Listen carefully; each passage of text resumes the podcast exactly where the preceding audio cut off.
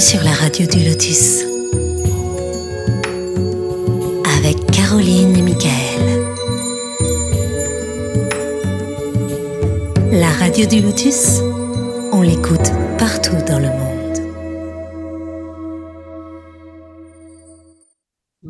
Bonsoir à vous qui nous écoutez en direct sur la radio du Lotus en ce mardi 12 septembre, il est 21h, je suis en compagnie de Mickaël. Bonsoir Mickaël. Bonsoir Caro et bonsoir à tous. Bonsoir. Alors j'espère que tu vas bien. Oh, ben oui, ça va super, ça va très bien. Début de semaine, euh, le mardi, euh, voilà, émission Spirit, donc c'est parfait. Et nous avons à nos côtés notre intervenant Daniel. Bonsoir Daniel. Bonjour Caro, bonsoir à toutes et à tous. Oui, c'est notre rendez-vous hebdomadaire et on est content de. Notre cow-boy de la radio. Voilà. Alors, euh, je rappelle aux auditeurs qu'ils peuvent nous rejoindre sur le chat de la radio. Voici l'adresse tlk.io slash radio du lotus. Vous pourrez intervenir rapidement, que ce soit par des questions, des remarques. C'est convivial. On vous invite à nous rejoindre. N'hésitez pas. Bon, mais il y a deux personnes pour l'instant. Euh, Thalassa et Jocelyne. Voilà. Donc n'hésitez pas à nous rejoindre. Bonsoir, bonsoir. Bienvenue. Bonsoir. Toujours fidèle au poste. Thalassa est toujours là, ça fait longtemps maintenant. Jocelyne, bienvenue, mais c'est génial, vraiment. Alors, euh, vous avez aussi la possibilité de nous envoyer vos questions par mail contact lotus.fr ou via l'application de la radio, hein, la radio du Lotus, tout simplement. Vous la téléchargez sur votre euh, iPhone, smartphone, vous trouverez l'onglet contact et le message nous parvient automatiquement. Et en ce qui concerne les podcasts, vous les retrouvez sur les différentes plateformes, euh, Deezer, Spotify, Facebook, Instagram, euh, podcast.fr, YouTube, enfin bref, voilà. Tout mène au lotus, voilà. Et vous nous écoutez aussi sur le site www.laradiodulotus.fr où vous retrouvez également l'agenda des futures émissions. Voilà, voilà. Je pense que j'ai fait le tour. De tous ces chemins. En fait. Alors le thème de ce soir, ben, c'est la suite de ce que nous avions abordé la semaine dernière, c'est-à-dire la deuxième partie euh, du livre Dans l'invisible de Léon Denis, nommé Le spiritisme expérimental, les faits. Et nous en, nous en étions restés au dédoublement et fantôme des vivants. Et pour nous en parler, notre invité, comme chaque mardi, est Charles Kempf. Bonsoir Charles. Bonsoir Caroline. Bonsoir. Bonsoir. Bonsoir. Bonsoir. Bonsoir. à tous. Merci pour cette invitation. Très heureux d'être à nouveau parmi gentil. vous ce soir. Merci à avec toi. plaisir. Ouais, c'est vrai. Alors, comme chaque semaine, il y a des questions hein, avant avant le thème, donc euh, euh, questions qui brassent un peu tous les sujets, hein, et, et c'est très bien. Alors, on a une question euh, de Chantal qui demande qui est l'esprit de vérité pour vous? Ah, ça c'est super comme question, merci, parce que c'est vrai qu'on en parle beaucoup bah, dans l'évangile sur le spiritisme. Déjà rien que l'introduction, euh, les premiers mots, c'est l'esprit de la première communication. Donc euh, bah, Charles, merci. Enfin, c'est une bonne question, moi je trouve. Si on peut développer. Voilà. Ben, l'esprit de vérité, euh, il est venu se présenter euh, en tant que tel. Hein. Il a commencé à se communiquer euh, tout au début, hein, quand Kardec euh, travaillait euh, à, la rédaction du livre des esprits, et lui-même, euh, en fait, il a donné des communications, il signait Esprit de vérité. Et ces communications-là, donc, il y en a effectivement une dizaine hein, qui sont que Kardec a mis dans ses livres, hein, notamment dans le livre des esprits et dans l'Évangile selon le spiritisme quand on regarde les communications de l'esprit de vérité, elles sont toujours, comment dire, très très belles, très très pures, très très élevées, euh, très claires. Euh, voilà. Donc, euh, Kardec a tout de suite reconnu que c'était euh, un, bon, un, bon esprit, même un esprit supérieur, quoi, un esprit très élevé qui se communiquait pour pouvoir se communiquer ainsi. Donc, euh, ensuite, Kardec, euh, alors, je pense que Kardec, il devait, euh, comment dire, faire des suppositions sur qui ça pouvait être. Hein. euh, des esprits très évolués qui, qui, sont venus sur la terre. Et puis en plus, il a quelques communications, notamment une dans l'Évangile selon le spiritisme où il dit euh, Je suis revenu comme autrefois il y a 2000 ans en, en Galilée, etc. etc. Donc, ben, il signait l'esprit de vérité, mais est-ce que c'était l'esprit de Jésus? Bon, si c'était pas l'esprit de Jésus, c'était un esprit qui fait partie de, son équipe directe, quoi. Hein c'est un esprit qui fait partie de cette même phalange. Hein. Et c'est c'est pour ça que euh, bon le, le, Kardec il a bien dit au niveau de l'identité des esprits, à partir du moment où les communications sont, sont bonnes, qu'elles soient signées Pierre, Paul ou Jacques, peu importe, la communication est bonne. Donc il faut le prendre comme ça, quoi.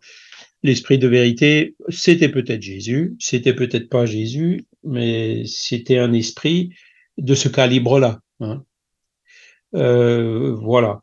Alors, euh, quand Kardec a écrit l'Évangile selon le spiritisme, même un peu avant, hein, eh ben, est revenu euh, un passage de l'Évangile de Jean. Hein.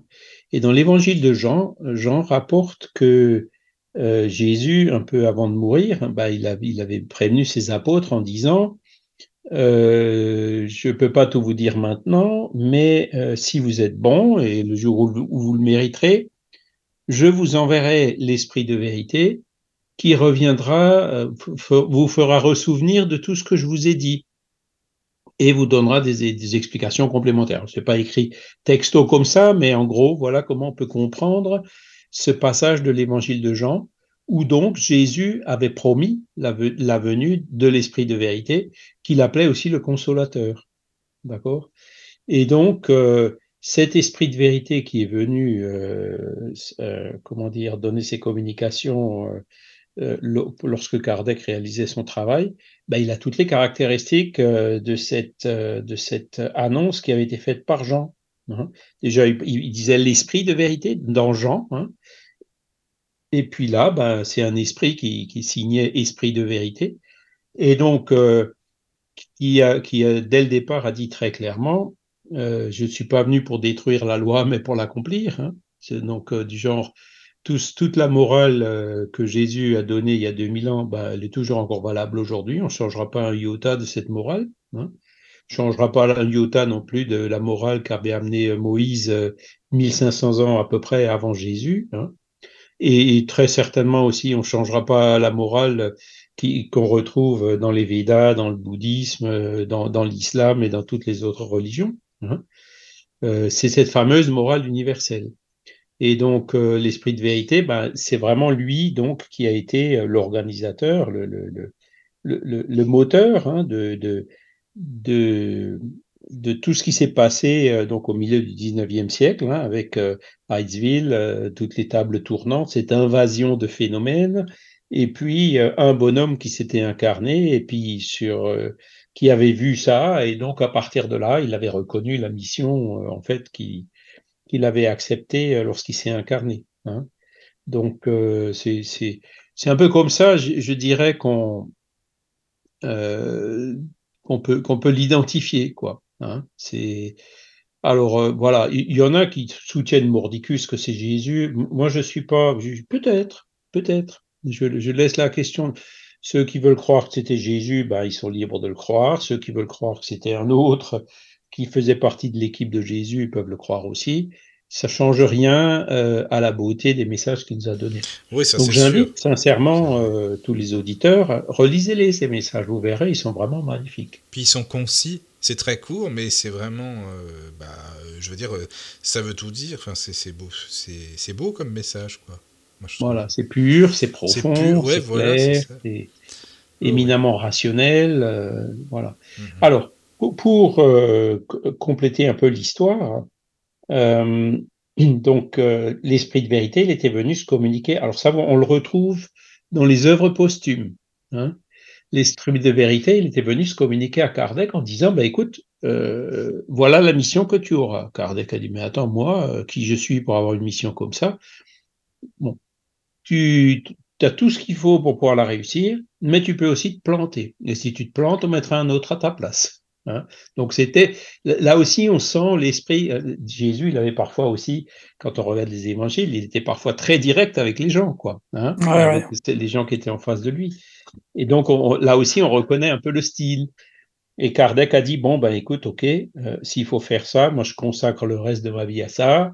Euh, je me donne corps et âme à ce truc-là, mais à une condition. Je veux que vous m'aidiez. Hein. Même matériellement, Kardec a demandé qu'il l'aide matériellement. Et l'esprit de vérité lui a dit, bah écoute, t'inquiète pas, tu, auras toujours euh, euh, le nécessaire, hein. pas le superflu, mais le nécessaire, tu manqueras jamais de rien.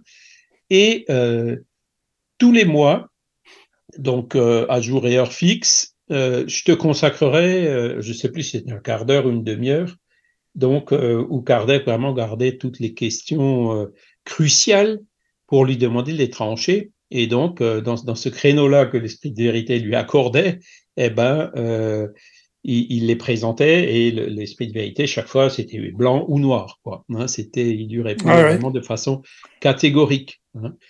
Et donc ça, on le voit dans, euh, comment dire, dans, dans, les œuvres posthumes. Donc, mm-hmm. euh, on peut même dire que, voilà, c'est, est-ce que l'esprit de vérité était guide spirituel de Kardec? Non, peut-être pas. Il y en avait peut-être un autre. Hein mais c'était un esprit qui était là pour le soutenir dans la mission qu'il avait acceptée. Quoi, mais ça ne peut pas être un esprit au-dessus de Jésus, Charles, un peu au-dessus de Jésus qui... Alors tu sais, moi... Enfin, j'en sais rien, je, euh, je, pas, je te l'ai déjà dit, hein, moi je... Qui je suis, moi Oui, je euh, comprends, bah, bien sûr. Oui. Miséreux, euh, qui, qui, traîne le, le, le, grain de poussière sur ses sandales, pour juger les esprits qui sont s'ils sont du niveau de Jésus ou au-dessus ou un peu mm. en dessous. C'est vrai que c'est pas évident hein, de, savoir, Ils sont tellement hauts sous ces esprits-là que moi je me risquerais pas à les classer, à faire une classification entre eux. Hein, de toute façon, l'essentiel c'est la mission, ce que ce qu'ils devaient faire, et puis voilà quoi. Donc euh, bon, maintenant. Exactement. Exactement. Et puis l'esprit de vérité, c'était vraiment un esprit fiable qui était toujours là. Euh, quand il le fallait, hein, et qui, qui, a bien sûr fait venir tout un tas d'autres esprits, hein, les Saint-Louis, les, les Érastes, euh, les, tous ces esprits qui ont signé les, les belles communications, Saint-Augustin, et j'en passe, Carita, etc., euh, mhm. ont tous été amenés par lui. Quoi. Ça faisait partie de, de tous ces grands missionnaires, Socrate, hein, qui étaient venus euh, sur la Terre à différents moments et qui se sont mobilisés pour euh, bah, cette petite, enfin cette grande, un peu plus qu'une décennie, que Kardec euh, a employé donc entre 1855 quand il a commencé et 1869 quand il s'est désincarné. Donc c'est des esprits qui étaient là euh, pour aider à ce que cette mission se réalise. Voilà. Oh, tout ça sans prétention. Hein, non, non, mais c'est vrai. Le mérite, c'est le leur. Hein, bah, bien sûr. Je disais toujours. Hein, les idées viennent pas de moi, viennent d'eux. Hein. Et puis on peut pas vraiment savoir. Aux questions. Ouais, c'est vrai qu'on peut pas vraiment savoir. Enfin, finalement, euh, être sûr, quoi. C'est ça, quoi. Ah bah, ben, ce qu'on est sûr, c'est que le boulot qu'il a fait, il est quand même assez extraordinaire. Voilà, ah, c'est le résultat. Oui, oui, oui, ça c'est sûr. Oui. Non, mais ce que je veux dire, c'est qu'on peut pas être sûr de qui est l'esprit de vérité ou quoi. Non. Ah les communications, on est sûr que c'est des communications évidemment euh, bah, très bonnes, très concises, mais qui veulent dire beaucoup, plus que de, des tas de mots avec euh, rien du tout finalement. Le message, il est, il est clair, quoi. L'esprit de vérité. C'est vrai que c'est toujours des messages très très clairs, quoi, et directs. Hein. Mm. Voilà, et puis l'essentiel, il est là. Donc à partir du moment où il y a un bon message, bah, l'identité, elle est secondaire, elle importe peu. Ouais, oui, on revient, oui, oui effectivement. Voilà. S'attacher à l'identité en disant que c'est Jésus, que c'est supérieur à Jésus, que c'est. Oui, oui. C'est, ça sert à rien. C'est, c'est des conjectures, quoi. Le message est bon ou il n'est pas bon? Bah, S'il est bon, voilà, ah oui, c'est ça. S'il est bon, c'est le principal, oui, ça c'est sûr. Voilà. Mhm, c'est vrai. Faisons ce qu'il euh, dit. Hein Faisons, aimons-nous les uns les autres. Faisons aux autres ce qu'on voudrait que les autres fassent pour nous. Et puis voilà. Hein, c'est. Oui. C'est pas compliqué. Hein. Enfin, c'est pas compliqué. Enfin, c'est. L'énoncé est simple, c'est difficile. Oui, ça. Hein. On le comprend, mais de le faire, ça, c'est après de l'appliquer, euh, c'est autre chose. Mais bon, ça, c'est sûr. Exactement. En tout cas, merci pour la réponse, hein, Charles. Voilà. bonne question. Je vois qu'il y a une question sur le chat, il, me semble, de Jocelyne, c'est ça, Caro Oui. Donc, alors, Jocelyne demande lorsque nous mourons, que devient notre guide? Est-il présent après notre mort? Merci. Oui, ben, en général, oui. Hein. C'est, il, nous, il, nous, il nous accueille de, de l'autre côté. Alors, je dis en général parce que bon, on a, on a, par exemple, quand on regarde ben, la, une, une, référence sur l'après-mort, c'est Nos Solars, hein, que je cite assez souvent. Ouais. Ben, on, on Ouais, voit ouais, nulle ouais. part le guide de, de André Louis, hein, nulle part. On voit un instructeur, on voit, mais on voit pas son guide. Il n'en parle pas. Mhm. Hein. Donc euh, c'est pour ça que je dis, euh, voilà. Bon, euh, à, à notre mort, en fait, bah, il, il- a, lui, il a fini sa mission puisque il était là pour nous guider pendant notre incarnation. Mais souvent, ça reste un esprit qui était attaché à nous. hein. et donc, euh, ben, euh, effectivement, hein, si, si, si on l'appelle, euh, si par exemple, qu- quand on meurt, ben, ça se passe pas tout à fait comme prévu ou comme on l'aurait souhaité, eh ben, on peut toujours l'appeler parce que ce sera toujours un esprit qui sera là. euh, il y aura ce, ce, ce lien entre lui et nous euh, parce que c'est un lien qui s'est construit tout au long de notre, de notre période incarnée. hein. Donc, euh, voilà. Donc, bon, alors pourquoi sur André Louise il le cite pas? Ben, Je sais pas. Une- pas mal de gens se posent la question. C'était peut-être pas le sujet ou bref. Mhm. Euh, mais en, en général, oui, il est là. Bon, on peut rappeler que d'ailleurs le, le livre Nos Solar est, est- à lire, quoi. C'est un livre intéressant, hein, voilà, Voilà, c'est vrai. dans, dans ce domaine. C'est vrai. Mais bon, il y a, notre guide spirituel, mais aussi tous les esprits euh, familiers, amis, tous les esprits avec lesquels on avait des affinités. ben, c'est comme au retour d'un voyage. hein. Si vous, si vous faites un long voyage, euh, ben, au retour, ben, il y a tous vos amis qui vous attendent à l'aéroport. C'est un peu ça, quoi. hein. Donc euh, là, C'est des vrais amis, quoi. C'est vraiment la famille spirituelle, quoi. Les, les, les vraies affinités pures au niveau de l'esprit. C'est pas des gens qui viennent, ah ben je vais me faire voir euh, pour obtenir une faveur. non, c'est pas Ouais. ça. C'est des vrais amis. hein. Voilà.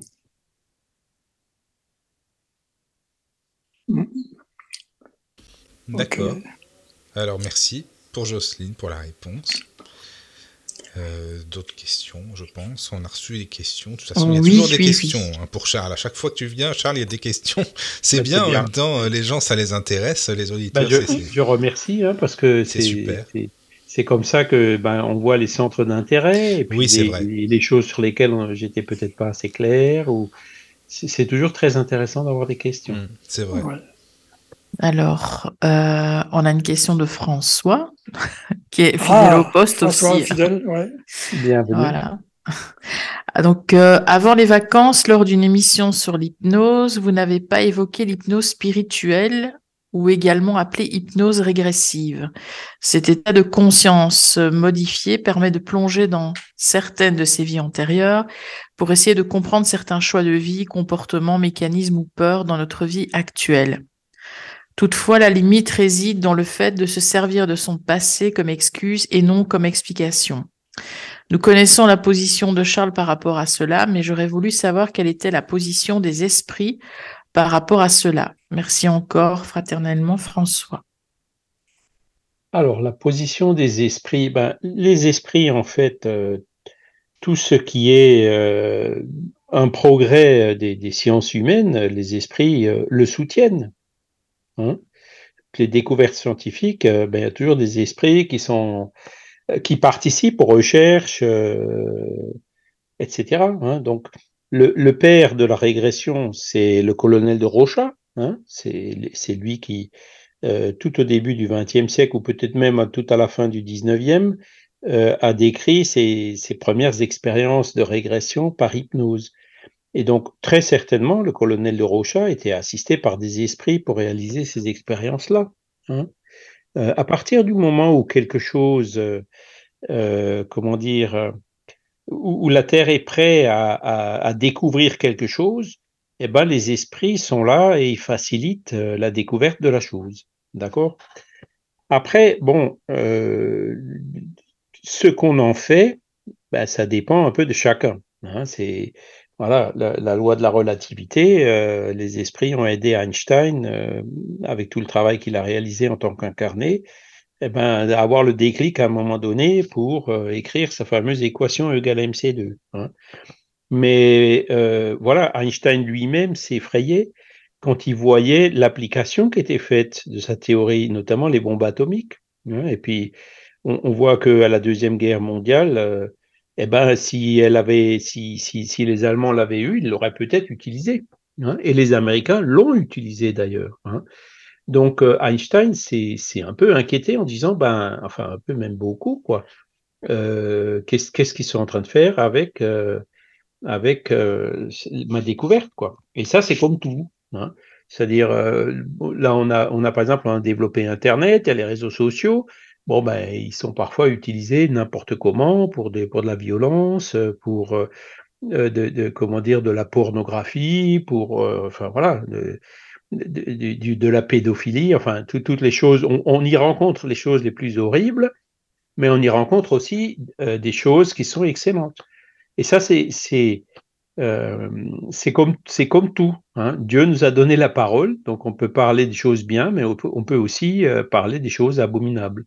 Donc euh, voilà, c'est euh, au niveau, à notre niveau, hein, donc de l'humanité, de se dire bon, euh, voilà, il faut utiliser ces choses à bon escient, hein, et puis faire tout ce qu'on peut pour arrêter hein, toutes ces utilisations mauvaises, ou, peut-être pas les arrêter, mais les réduire, ou faire de sorte qu'elles ne portent pas de, préjudice. Eh ben l'hypnose, c'est la même chose. Les, les, esprits étaient là pour qu'on puisse pour aider le colonel de Rocha euh, à la découvrir. Alors bien sûr, après, il y a plein d'autres hein, qui, ont, qui ont travaillé euh, euh, sur, sur le sujet. Hein.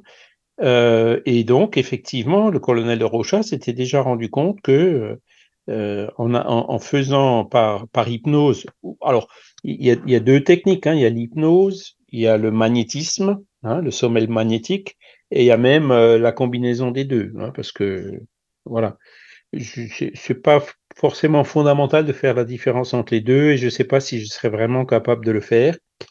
Mais disons, l'hypnose et le magnétisme permettent euh, effectivement de, de mettre l'esprit, ben, comme on l'a vu la semaine dernière, hein, de, euh, de, de, faire de sorte que l'esprit s'émancipe par rapport à son corps physique. Et quand, comme on a vu la dernière fois, euh, dans le sommeil magnétique, l'esprit est vraiment libre et retrouve beaucoup de ses facultés, plus même que lorsqu'il se dégage euh, euh, pendant le sommeil naturel. Hein. Vous vous rappelez, on a parlé de ça la semaine dernière. Et donc là, effectivement, euh, l'esprit retrouve la mémoire de, son enfance, et puis en, insistant, ben, il retrouve sa mémoire à, l'état d'érasticité, et encore en continuant, ben, il retrouve donc avant sa naissance, hein, et puis si on insiste encore, ben, il revient à sa vie antérieure avant sa mort. Et donc, euh, dans ces épisodes-là, ben, il peut y avoir des traumatismes, un certain nombre de choses, hein, qui peuvent expliquer des difficultés que l'esprit a dans cette vie, hein, puisque les difficultés qu'on a eues dans une vie passée euh, jouent sur euh, notre vie présente. Hein. Par exemple, le fait d'avoir été euh, mort enseveli, hein, comme malheureusement euh, c'est d'actualité en ce moment avec ce qui s'est passé au Maroc, peut faire de sorte que dans la vie suivante, on souffre de claustrophobie. voyez Ça peut être euh, une des réactions. Donc, euh, c'est pour ça que les thérapies régressives, euh, il faut qu'elles soient pratiquées à bon escient et avec des thérapeutes qui, sont, qui sont, donc il faut que ce soit des psychiatres ou des, ou des, comment on dit, des psychologues, enfin des, des, professionnels, des gens qui ont été formés sur le sujet, parce que on, fait retourner la personne dans le passé, on voit qu'il y a eu un traumatisme. Bon, après, on fait quoi avec hein? Il faut bien que le thérapeute, psychothérapeute, il faut bien qu'il sache comment euh, aider la personne à partir du moment où cette cause a été découverte, mais pour que la personne puisse aller mieux. Hein? Parce que, comme le disait François, euh, si c'est si mal géré, hein, si, ou si c'est fait par des gens qui n'ont qui n'ont pas ces connaissances-là, qui qui découvrent des choses et qui savent pas quoi faire avec, eh ben, la personne peut être encore plus traumatisée que si elle ne le savait pas. Hein, il peut y avoir de la culpabilité, il peut y avoir plein d'autres choses qui, viennent se mettre en place ou peut-être s'amplifier euh, si la, thérapie elle n'est pas faite à bon escient, pas, ou par des, par des gens dont c'est le métier. quoi. Hein. Voilà. Et donc là, à partir de là, les esprits sont d'accord. On est toujours influencé par les bons esprits quand on cherche à faire le bien. Hein. Une personne est là, elle vient, elle est claustrophobe, on essaye de, de, de, de l'aider, à partir du moment où, quand on essaye d'aider quelqu'un, ben, il y a toujours le guide spirituel de la personne qu'on veut aider, notre guide spirituel à nous et d'autres esprits qui sont là euh, pour nous inspirer, pour nous aider. Hein. Donc euh, voilà. Par contre, si c'est pour, si c'est, si le but premier c'est pour gagner de l'argent, ben c'est les esprits, l'argent ça ne les intéresse pas du tout. Hein. l'argent ne fonctionne pas dans le monde spirituel. Donc c'est toujours pareil. Hein. Voilà. Ceux qui font euh, euh, ce travail avec leur cœur euh, dans un but de charité, eh ben, il y aura forcément des esprits qui sont là pour les aider. Les esprits ne sont pas contre le progrès, au contraire. Ils nous disent que c'est la loi, la loi du progrès est une loi naturelle. Hein. Donc voilà. Mais ils disent aussi, il y a des choses que vous ne pouvez pas savoir et que vous ne pouvez pas définir et qu'on ne peut pas vous dire. Pourquoi? Parce qu'on n'est pas encore prêt. Peut-être parce que on le voit avec Einstein, hein, euh, à quelques années près, euh, euh, la bombe atomique aurait été utilisée peut-être beaucoup plus que juste les. Enfin, mais encore, Hiroshima, Nagasaki, c'est, c'était les anniversaires ont eu lieu il y a peu de temps là.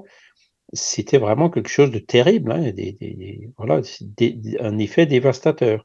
Mais on aurait, il, y aurait, eu certainement beaucoup plus Hein, et peut-être même ici en Europe, hein, euh, d'utilisation euh, de ces bombes. Donc, l'humanité aurait pu aller à son autodestruction. Et c'est pour ça que les esprits ne euh, permettent certaines avancées que lorsque l'humanité est prête à les recevoir. Hmm. D'accord. Ah, merci. Il y a une autre question sur le chat de d'Élise. Alors, bonsoir à tous. Euh, devoir supporter, devoir supporter un mari égoïste, violence verbale, est-elle une expiation? Serait-il préférable de divorcer? Ma question peut vous sembler étrange. Ah, eh ben, oui, ça, ça fait partie des, difficultés, des épreuves de la vie, hein, c'est sûr. Maintenant, euh, de, là à euh, comment dire, la première réaction, ben, c'est d'essayer d'aider euh, la personne à s'améliorer, à être à moins égoïste, à, ce qu'elle se rende compte donc des, inconvénients de son attitude vis-à-vis des autres, vis-à-vis de la famille, vis-à-vis de lui-même. Hein. Et voilà. Alors, pour ce qui est du divorce, ben ça c'est une décision euh, que, chacun doit prendre euh, de façon mûrement réfléchie. Le spiritisme n'est pas du tout contre le divorce. Hein. Euh, à partir du moment où il n'y a plus absolument plus rien qui, unit le couple, voire même à partir du moment où il commence à y avoir des, des, violences hein, conjugales, eh ben, il vaut, il vaut parfois, on comprend qu'il vaut parfois mieux diviser, c'est-à-dire divorcer, c'est-à-dire séparer euh, de fait, séparer euh, officiellement ce qui est déjà séparé de fait. Voilà. Mais ce sont toujours des décisions qui sont difficiles à prendre, surtout bon, bah, s'il y a des enfants ou parce qu'il faut aussi penser aux enfants. Hein. Ces situations de séparation sont toujours un peu compliquées pour eux. Hein. Euh, il y a aussi bien sûr des aspects matériels, hein, même si aujourd'hui la plupart du temps les, deux membres euh, du couple travaillent hein, et peuvent être relativement indépendants, euh, ce qui n'était pas le cas ben, du, temps de, du temps de mes parents, hein, où il y avait beaucoup moins de divorces qu'aujourd'hui. Mais voilà, le, c'est, il faut mûrement réfléchir. Hein. On n'encourage pas au divorce, mais personne n'est pas non plus obligé de, de euh, comment dire, notamment, je prends l'exemple euh, extrême, hein, quand il y a des violences conjugales, ben, il ne faut, faut, pas attendre qu'il y ait des blessés, voire même, euh, comment dire, une mort avant de réagir. Il faut essayer de réagir avant, quoi. Voilà. D'accord. Ben, merci. Mais il je, ne faut pas voir ça comme un conseil. Personnellement, je ne me lancerai jamais à moi donner un conseil personnel de dire faut le faire ou pas. Hein. Ça, ce serait interférer dans le libre arbitre euh, de chacun. Hein. C'est à chacun de prendre ces décisions-là. Moi, c'est pour ça que je me limite euh, à montrer ben, différentes situations et, et, un point de vue général. Après, les cas particuliers, chacun les connaît, hein, c'est confidentiel et tout, et chacun, ben, en, se basant sur euh, ses réflexions, pourra prendre ses décisions. D'accord. Merci. Bah, merci. Mais de rien. Donc, pour l'instant, il n'y en a plus. Voilà. N'hésitez pas sur le chat hein, quand vous avez des questions. Voilà. Alors, bon, on va revenir alors à, à Léon Denis, hein, c'est ça? Par Léon Denis, oui. Voilà. Donc la dernière fois, on avait vu donc euh, euh, les, les extériorisations, hein, les, les phénomènes d'émancipation de l'âme. On avait vu le, ben, le sommeil naturel, hein, qui est la plus simple. On avait vu aussi euh, ben, le, le, le sommeil magnétique ou euh, hypnotique, hein, qui, euh, qui, qui fait que l'esprit ben, se sépare momentanément de son corps physique hein, et arrive à percevoir de façon plus directe, de façon plus complète, de façon plus intense les euh, avec la vision euh, spirituelle, avec la vision de son père esprit, notamment par la télépathie. Hein, on avait vu différents cas de télépathie hein, où des personnes qui, a- bon, on avait dit aussi que c'était quelque chose qui faisait à l'époque parce que les, la lettre, hein, pour, on a, il y avait un cas qu'on avait lu qui était entre euh, Alger et puis Marseille. Hein, il y avait quand Ouais. même, je sais pas, deux ou trois jours de bateau à l'époque hein, pour euh, pour faire la traversée et puis pour le courrier aussi, ça mettait une petite semaine, disons. Et donc, euh, des personnes arrivaient quand même, euh, euh, dans ces conditions-là, à se communiquer instantanément et ensuite confirmer en échangeant des courriers qu'elles avaient bien perçu la même chose au même moment. Des courriers souvent qui se croisaient. hein. Donc, euh, où, où un courrier ne pouvait pas influencer l'autre. Hein. Puisque à l'époque, bien sûr, il n'y avait pas euh, de téléphone ou d'internet comme aujourd'hui. Donc, ces expériences de télépathie, ben, euh, euh, ça fonctionne. hein. Il y en a eu plusieurs. Aujourd'hui, euh, ce qu'on avait vu, ben, c'est que ça se perd, puisque comme on a des moyens de communication co- comme là, hein, avec Internet, enfin voilà, c'est hein, sans limite instantané euh, dans, le monde entier. Et ben, on- on n'a plus vraiment besoin de la télépathie. Ou alors, faudrait vraiment qu'il y ait une grosse panne d'Internet euh, pour qu'on s'y remette. Et c'est peut-être ça qui, qui, qui peut arriver un jour. hein. Peut-être que ça se fera. hein. Tu sais, on, on peut, on On peut savoir. savoir, ouais. hein. Ouais, Parler par vrai. télépathie, c'est bien aussi. Pourquoi pas Daniel le sait bien, hein, si un jour il y a un météorite qui vient euh, Ouais. passer à 36 000 km de la Terre, euh, il va faire des Ouais. dégâts. hein. Oh là là. donc, euh, dans oh un cas comme ça, euh, bah, il, bon, il y aura toujours encore des câbles sous-marins et autres, hein, mais Ouais. Euh, les, les communications seront beaucoup plus difficiles. hein. Mais Et si tu enlèves euh, tous les satellites euh, endommagés à 36 000 km, là, oh là, ouais, effectivement. Voilà, bah, c'est un exemple. hein, Et encore, Ouais. je parle d'un météorite, hein, mais il Ouais. y, a- il y a des satellites tueurs, etc. Enfin bon, Oui, aussi, on entend des choses assez abominables à ce sujet. on n'en finit Donc, plus. euh, le fait qu'on ait eu l'habitude de se communiquer euh, régulièrement, toujours très facilement, le, si un jour on peut plus, ça va peut-être, euh, comment dire, euh, revenir encore plus fort, hein, de, de se remettre à la télépathie. Vous voyez ce que je veux dire? Mm. Hein, si Parce que le, le besoin qu'on avait de se communiquer, qu'on peut plus, euh, comment dire, euh, réaliser avec euh, les technologies d'avant, ben on essaiera peut-être d'autres moyens pour y arriver. Voilà. Euh, La télépathie, alors c'est, je vous avais parlé aussi des expériences qui se faisaient euh, en double aveugle avec le protocole de Gansfeld à l'Institut métapsychique international, hein, euh, qu'on nous avait fait visiter quand il y a, il y a une- un peu plus d'une dizaine d'années qu'on était allé les, les, les visiter là-bas rue de l'Aqueduc à Paris, hein, avec des cabines, euh, des cages de Faraday et tout. euh, euh, voilà. Et puis bon, il- le problème c'est qu'ils trouvent pas de euh, de- il, il leur manque les sujets, quoi. Un sujet Ouais, émetteur et un sujet récepteur, euh, ou vice versa, quoi.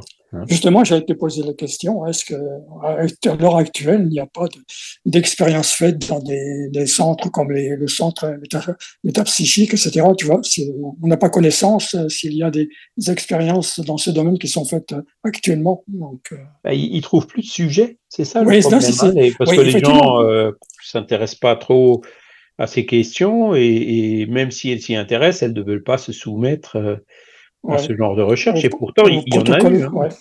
Hein, on, on avait dit que, par exemple, euh, bah, les Russes ou, ou- ou- ou Ah, les Américains, Américains, ils avaient oui. fait des, des recherches parce que euh, à plusieurs reprises, ils auraient bien aimé pouvoir envoyer l'esprit d'un sujet, aller voir ce qui se passe à des endroits stratégiques. Hein, vrai ou aller lire des documents, ouais. des choses comme ça. Mais ils ont euh, ils testé sont- pas mal de, de sujets psy, hein, c'est vrai. Ils ont dé- Ouais. dépensé beaucoup d'argent là-dedans, c'est vrai.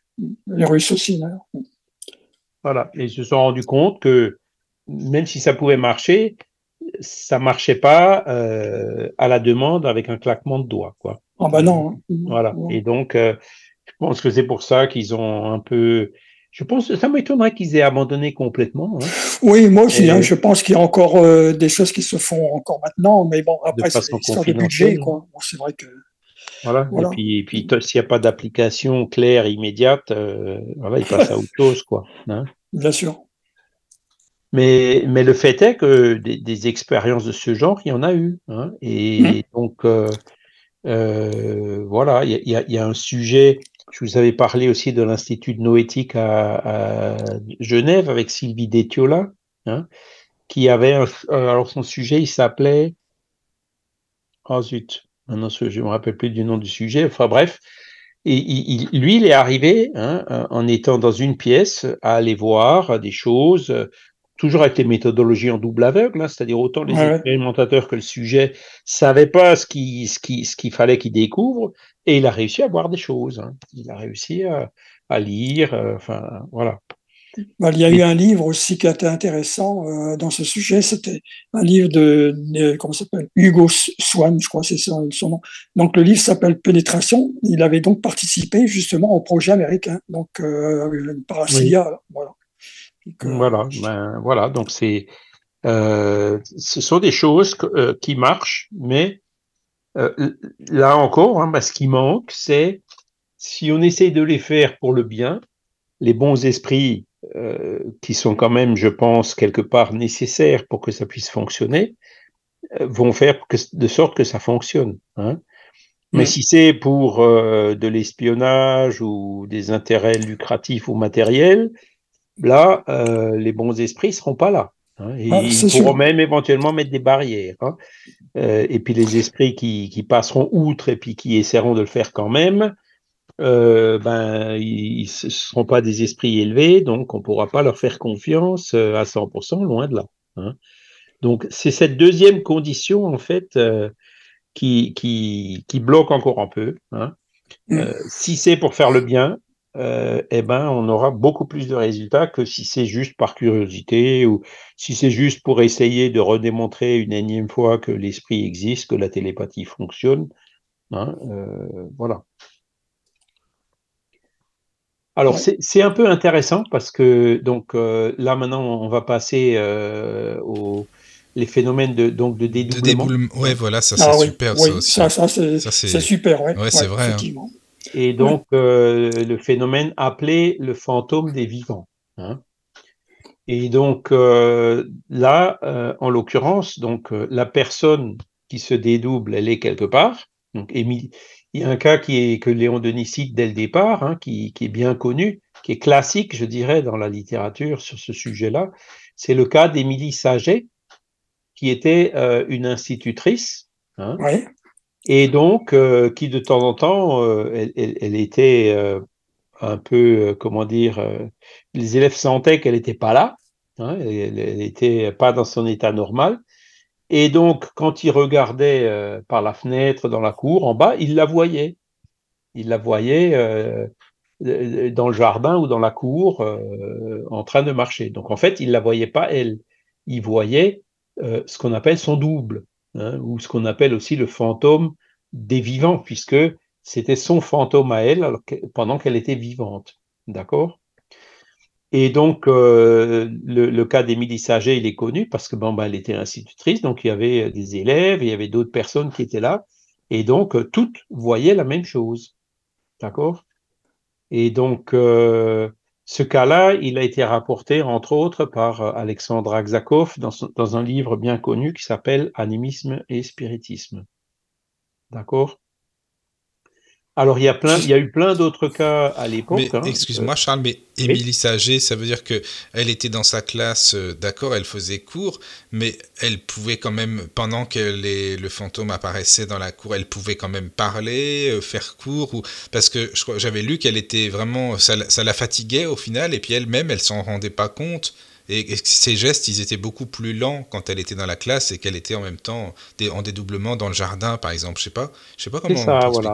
Elle n'était pas là. Hein. Elle était comme si elle était un peu. Euh, oui, pas endormie ou somnolente ou un peu ailleurs. Oui, d'accord. Elle mais elle encore debout. Hein, Elle s'en rendait pas compte aussi parce qu'elle s'est fait, euh, elle s'est fait quand même virer pas mal de fois de son boulot pour aller ailleurs. enfin, voilà quoi. C'est ça, ça faisait trop de ramdam, ça faisait du sport. Et donc, la pauvre, bah, elle, s'est fait euh, euh, virer de, de, de, comment dire, par plusieurs de plusieurs ses employeurs. Hein. Oui, c'est ça, quoi. Ça devait pas être ouais, je, je relisais justement le, le, passage cet après-midi, là, je, je, relisais bien ce passage-là. Mais comment on peut l'expliquer d'après aussi. Si elle ne le sait pas, si elle n'était pas au courant, comment on peut l'expliquer finalement que ça se faisait comme ça automatiquement? Enfin, c'est, je sais pas comment, comment ça se passe quand c'est comme ça. Ben c'est euh, comment dire, ben c'est euh, comment dire, elle a une, euh, une, comment dire, elle a cette faculté, hein, son esprit qui peut assez facilement se libérer. Et Mais elle le voulait pas aussi. Elle, elle, le voulait pas elle. Oui, ça, ça, se faisait sans qu'elle s'en rende compte, effectivement. Ah oui, d'accord. C'est c'est comme les médiums à effet physique, hein, souvent, oui, ben, oui. quand il y a des maisons hantées, ça les arrange pas, ils veulent pas, et pourtant euh, l'esprit arrive quand même à utiliser euh, euh, le, la médiumnité à effet leur médiumnité à effet physique pour les déranger. Mais hein. par exemple, admettons, je sais pas, moi, il y a des personnes qui sont en cours avec elle, et, moi je suis dans le jardin. Admettons, mais si je, je touche la personne, donc Émilie Sager, ça veut dire que ma main elle passe au travers ou je sentirais quelque chose quand même de, de physique, un peu comme de la une pâte à modeler ou je sais pas comment dire. Enfin, tu vois. Alors ça dépend. Ça dépend. Euh, ça dépend si euh, la matérialisation. Alors voilà. Donc le fait que le double apparaisse, oui. hein, ça veut dire que euh, il y a un certain degré de matérialisation. Ça veut dire que donc soit c'est elle, Émilie Saget, oui, hein, oui. et là en l'occurrence ça devait être elle puisque ça s'est produit à plusieurs endroits avec des gens différents. Hein. Oui, oui, c'est ça. Donc son double il est parti avec de l'ectoplasme pour pouvoir se matérialiser, au moins pour se faire voir. Oui, parce que visuellement, on pouvait la voir, mais est-ce que tactilement, ça aurait été pareil ou non? Euh, Peut-être pas. C'est là ah, où oui. je dirais c'est le deuxième degré. Si la matérialisation, c'était juste, euh, entre guillemets, sous forme de brouillard pour pouvoir la voir, tu oui, vois oui. ce que je dis? Eh ben, la, la, ta main serait passée au travers. Ah oui, c'est intriguant quand si même. c'était une matérialisation euh, tangible, hein, complète, oui, là, ta main euh, aurait, aurait comme si c'était comme si elle était présente euh, à cet endroit-là. D'accord. D'accord. Bon. Et donc le, le, le cas, donc euh, je vous avais parlé, je vous avais dit la dernière fois donc euh, que vous pouviez lire la, la, fameuse biographie là de Euripide Barzanulfo hein, qu'on a mis. Ah oui oui, ah, je l'ai pris le bouquin, je l'ai pris euh, oui. sur l'encyclopédie Spirit. Hein, oui. Ah, moi je l'ai pris chez, à Lyon, je l'ai pris sur le centre lyonnais, tu vois. Ils l'ai trouvé plus facilement. Mm, D'accord. Ouais. Et donc d'un auteur brésilien qui s'appelle Georges Risini. Donc, euh, Euripide Barzanulfo, pour vous raconter euh, rapidement son histoire, bah, il est devenu spirit après avoir lu le livre Après la mort de Léon Denis. Hein. Avant, il était catholique. Donc, c'était au début du XXe siècle, hein, et il habitait dans une ville qui s'appelle Sacramento, donc c'est le Minas Gerais, hein, donc au centre du Brésil. Et donc, bon, ben, il était pharmacien homéopathe, quoi. Mais à l'époque, il n'y avait pas beaucoup de médecins, et puis dans les petites villes, ben, c'est le pharmacien qui faisait, entre guillemets, un peu le médecin. Et donc, euh, ben, il l'appelait pour, euh, euh, voilà, dès qu'il y avait quelque chose, un accouchement difficile, une personne qui était malade, euh, il y allait physiquement, d'accord? Mais, mais au bout d'un certain temps, hein, ben, il était instituteur. Il a d'ailleurs créé un collège qui s'appelle le Collège Alan Kardec à Sacramento, que j'ai pu voir en 2019. Hein. Ah, tu l'as vu? Ah. Oui, oui, oui, j'ai visité Sacramento. C'est pas loin d'ailleurs de Uberaba où il y avait Chico Xavier. Ah, oui. Avant Chico Xavier. Hein. Chico mmh, Xavier, ouais. il est né en 1910. Et euh, Euripide Barzanulfo, alors je me souviens plus de ses dates, mais il est mort pendant la grippe espagnole. Donc c'était, je sais plus, 1917, 1918 par là. Hein. C'était la génération d'avant. Ouais. Mmh. Voilà. Et donc lui, euh, il, était donc instituteur dans ce collège, et il lui arrivait un peu la même chose qu'à Émilie Saget. Mais chez lui, en fait, euh, c'était entre guillemets volontaire. C'est-à-dire que les esprits venaient le prévenir. Attention, il y a un cas où tu es obligé d'aller aider, d'accord? Et donc, ben, avec l'aide des esprits, évidemment, il se dédoublait. Donc, pareil, il était à moitié, il était toujours là, debout, hein, mais le cours était momentanément interrompu, hein, le temps qu'il parte. Et, en fait, il allait donc à, l'endroit où on l'appelait, qui pouvait être une ferme à 10 ou 20 kilomètres. Hein, donc, il est arrivé instantanément. Là-bas, les personnes étaient certaines euh, que qu'il était vraiment là. Il y en a même qui disaient, mais comment vous avez fait pour déjà être là? Parce qu'on vient à peine de vous appeler. Hein euh, et donc, euh, il, il, il, il, était là-bas physiquement, entre guillemets, hein, donc matérialisé, et euh, au point de pouvoir euh, faire des manipulations pour aider, par exemple, à un Ouais. accouchement ou ouais, c'est ce que je veux dire, l'histoire de avoir des- l'accouchement. Ouais. avoir des médicaments ou ce genre de choses pour pouvoir aider le, le cas qui se présentait.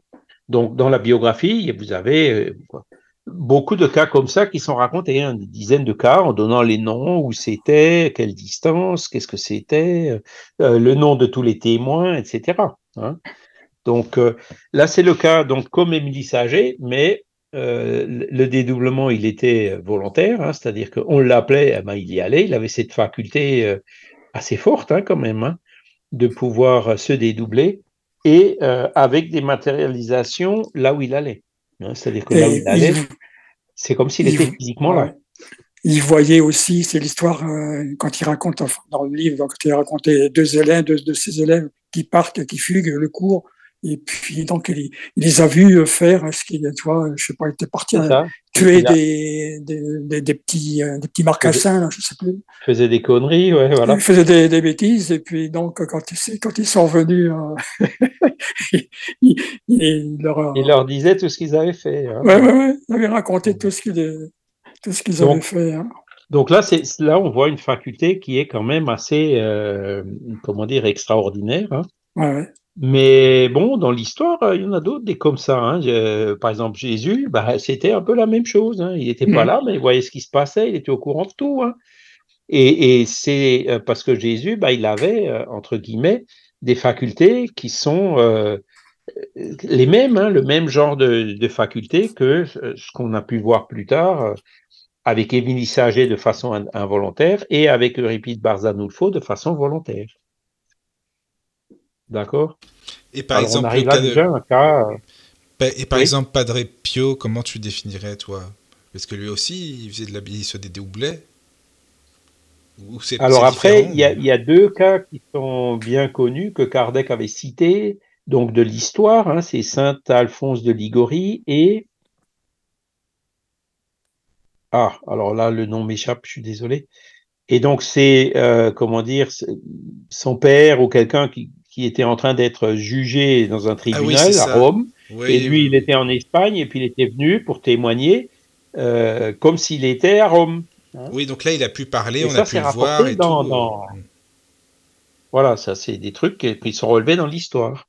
Et, et son témoignage a été pris en compte pour, pour élucider un meurtre ou des choses comme ça, ou pour disculper, euh, hein, pour euh, un témoignage qui était en fait euh, décisif au niveau de la décision euh, que le tribunal a prise. Oui, mais là, c'est vraiment une manifestation plus que tangible, parce qu'il a pu parler, on a pu l'entendre. Ça veut dire le voir, l'entendre. C'est c'est fou quand Ouais, même. C'est vrai, je sais pas. Comment ça Dans le cas de Répide Barzanulfo aussi. hein, Oui, il parlait, il disait, il donnait des conseils, il touchait, il manipulait, il, il, il D'accord. massait, il faisait tout ce qu'il fallait quoi pour soigner les gens. Ça se trouve, on en croise, on sait pansements. même pas en fait. On sait pas quoi. Mm. c'est vrai. Ben voilà. C'est vrai en plus. C'est- Hein, possible. hein. Et donc ça, c'est euh, des fantômes de vivants. hein. La différence euh, avec Cathy King, par exemple, les matérialisations, c'est que Cathy King, c'était un esprit dématérialisé. Euh, un esprit, pardon, c'était un esprit qui se matérialisait. Hein. C'était pas le double d'un vivant, c'était pas le, le fantôme d'un vivant. Et donc, comment dire, Jésus, quand il est apparu après sa mort, pareil, c'était son esprit qui se matérialisait. Alors que là, là, on parle du, comment dire, l'extériorisation de l'être humain. Donc c'est l'âme incarnée qui, de temps en temps, arrive à se libérer euh, au point euh, pour produire les, phénomènes qu'on vient de décrire. Oui. Alors il y a deux remarques sur le chat que je trouve sympa. Euh, mmh, vas-y, Caro, vas-y. Alors il y a Mickaël qui dit Padre Pio. Ah oui, aussi, voilà, il me semble. Et Justine demande pourquoi ce sont souvent les saints qui sont liés au dédoublement. Ben, moi, je pense que il y a, y a, un double effet. Euh, ceux qu'on appelle les saints, c'est quand même des esprits élevés. Et les esprits qui arrivent à faire ce genre de choses, ce sont en général des esprits élevés, hein, comme l'esprit de Jésus, par exemple, hein, ou Padre Pio ou d'autres. Et, et, et d'un autre côté, c'est quand ce genre de phénomène se produit euh, qu'on les béatifie, qu'on les transforme en saints. Hein, mmh. Parce que c'est considéré comme un miracle. C'était, en tout cas. Hein. Alors qu'aujourd'hui, ben voilà, on sait que les miracles n'existent pas, puisqu'il y a, y, a, y a, tout un tas de phénomènes comme, comme ceux dont on vient de parler, ben, qu'on arrive à expliquer pour des, par des raisons tout à fait naturelles liées à cette question de l'extériorisation de l'être humain, de l'âme. Que l'âme peut s'émanciper, quitter son corps momentanément pour aller ailleurs, apparaître ailleurs, hein, se matérialiser ailleurs, faire des choses pour ensuite revenir. Et Euripide Barzanulfo, quand il revenait, euh, ben, alors vous étiez où? Ah, ben, j'étais à la ferme un tel euh, parce qu'il y avait un tel et tel problème. Hein. Il, lui, il le savait. Où il était, ce qu'il avait fait. Il s'en ah rappelait. Oui, quand il ah oui, oui, c'est ça. D'accord. Voilà. Donc, effectivement, hein, c'est ce genre de phénomènes qui ont fait les saints, entre guillemets. Hein, C'est-à-dire, euh, on les a béatifiés. comment dire ça a été considéré comme un miracle, hein, et donc euh, c'est pour ça qu'ils sont. Ça peut être entre autres pour ça qu'ils sont devenus des saints, parce que quand on regarde euh, toutes les religions en fait, hein, euh, le christianisme notamment est basé sur des miracles. Même Moïse, il avait la traversée du, de la mer Rouge, etc. Quoi. Enfin bon, euh, partout, hein, dans toutes les religions, il, y a eu des, phénomènes de ce genre, hein, des phénomènes de dédoublement de l'âme ou de matérialisation ou de guérison et autres. Euh, ces phénomènes-là sont partout à la base des religions. Hein. c'est voilà. On les a appelés des miracles. Aujourd'hui, ben, on démythifie un peu tout ça en disant, ben, ce qu'on appelle des, a appelé des miracles, ce qu'on appelle encore aujourd'hui des miracles, euh, hein, selon le spiritisme, les miracles, en tant que dérogation aux lois de la nature, ça n'existe pas. Hein? Ce qu'on appelle un miracle, c'est un phénomène naturel qu'on ne comprend pas et dont on ne connaît pas les causes. Hein? Euh, il, y a, encore 2000 euh, ans ou plus, ben, quand il y avait la foudre, on disait que c'était Zeus qui se mettait en colère. Aujourd'hui, la foudre, ben voilà, on sait ce que c'est les nuages qui une décharge électrique. Euh, hein. donc, euh, mais après les spirites, était considéré comme un miracle à l'époque ou une colère des dieux. Aujourd'hui, c'est un phénomène tout à fait naturel. Après, oui, les, spirites disent ça, le spiritisme dit ça. Mais tu nous avais parlé d'un bouquin. Je me souviens un peu quel livre c'était. Euh, tu sais, où justement, il disait que bah, justement Dieu, il le prouvait aussi par les miracles. Mais je sais ah, plus. Ben, c'est Dieu, la science des preuves, hein, de, de. Alors comment s'appelle déjà ah, les auteurs? Oui, Dieu, la science, la science l'épreuve, c'est ça. Je sais Dieu, la science, l'épreuve, voilà. Oui. Et donc, euh, dans ce livre-là, ce que je vous avais dit, c'est que ben, la première partie qui parle justement des avancées scientifiques, euh, le réglage fin pendant le Big Bang, euh, l'apparition de la vie, donc qui est tout à fait improbable sans une aide extérieure, etc. Donc, toutes ces, toutes ces, tous ces éléments scientifiques aujourd'hui qui nous amènent à la nécessité de l'existence de Dieu. Donc ça, c'est très bien. Hein, et, et, il montre aussi comment bah, tous les régimes autocratiques, le nazisme et d'autres, ont combattu. Ils ont même fait disparaître euh, des scientifiques euh, qui euh, laissaient penser, qui, qui, qui, présentaient des théories qui laissaient penser que Dieu existe, puisqu'ils étaient fondamentalement anti-religieux. Hein. En Russie, il y a eu la même chose pendant le système communiste. Hein. Donc, cette partie-là, elle est très bien. Par contre, dans la deuxième partie du livre, il cite euh, tout un tas de phénomènes donc, euh, que eux, ils considèrent comme des miracles et il cherche justement à dire, vous voyez, les miracles existent, donc Dieu, donc Dieu existe. Oui, c'est ça. Voilà, c'est Voilà, ça. donc ça c'est ça c'est leur raisonnement, mais le raisonnement euh, spirit, il est différent. Oui, oui, oui, non, c'était pour faire la différence entre les deux, hein, parce que les, les deux existent aussi, quoi. Les deux, les deux Voilà. courants de pensée sont, sont là, quoi.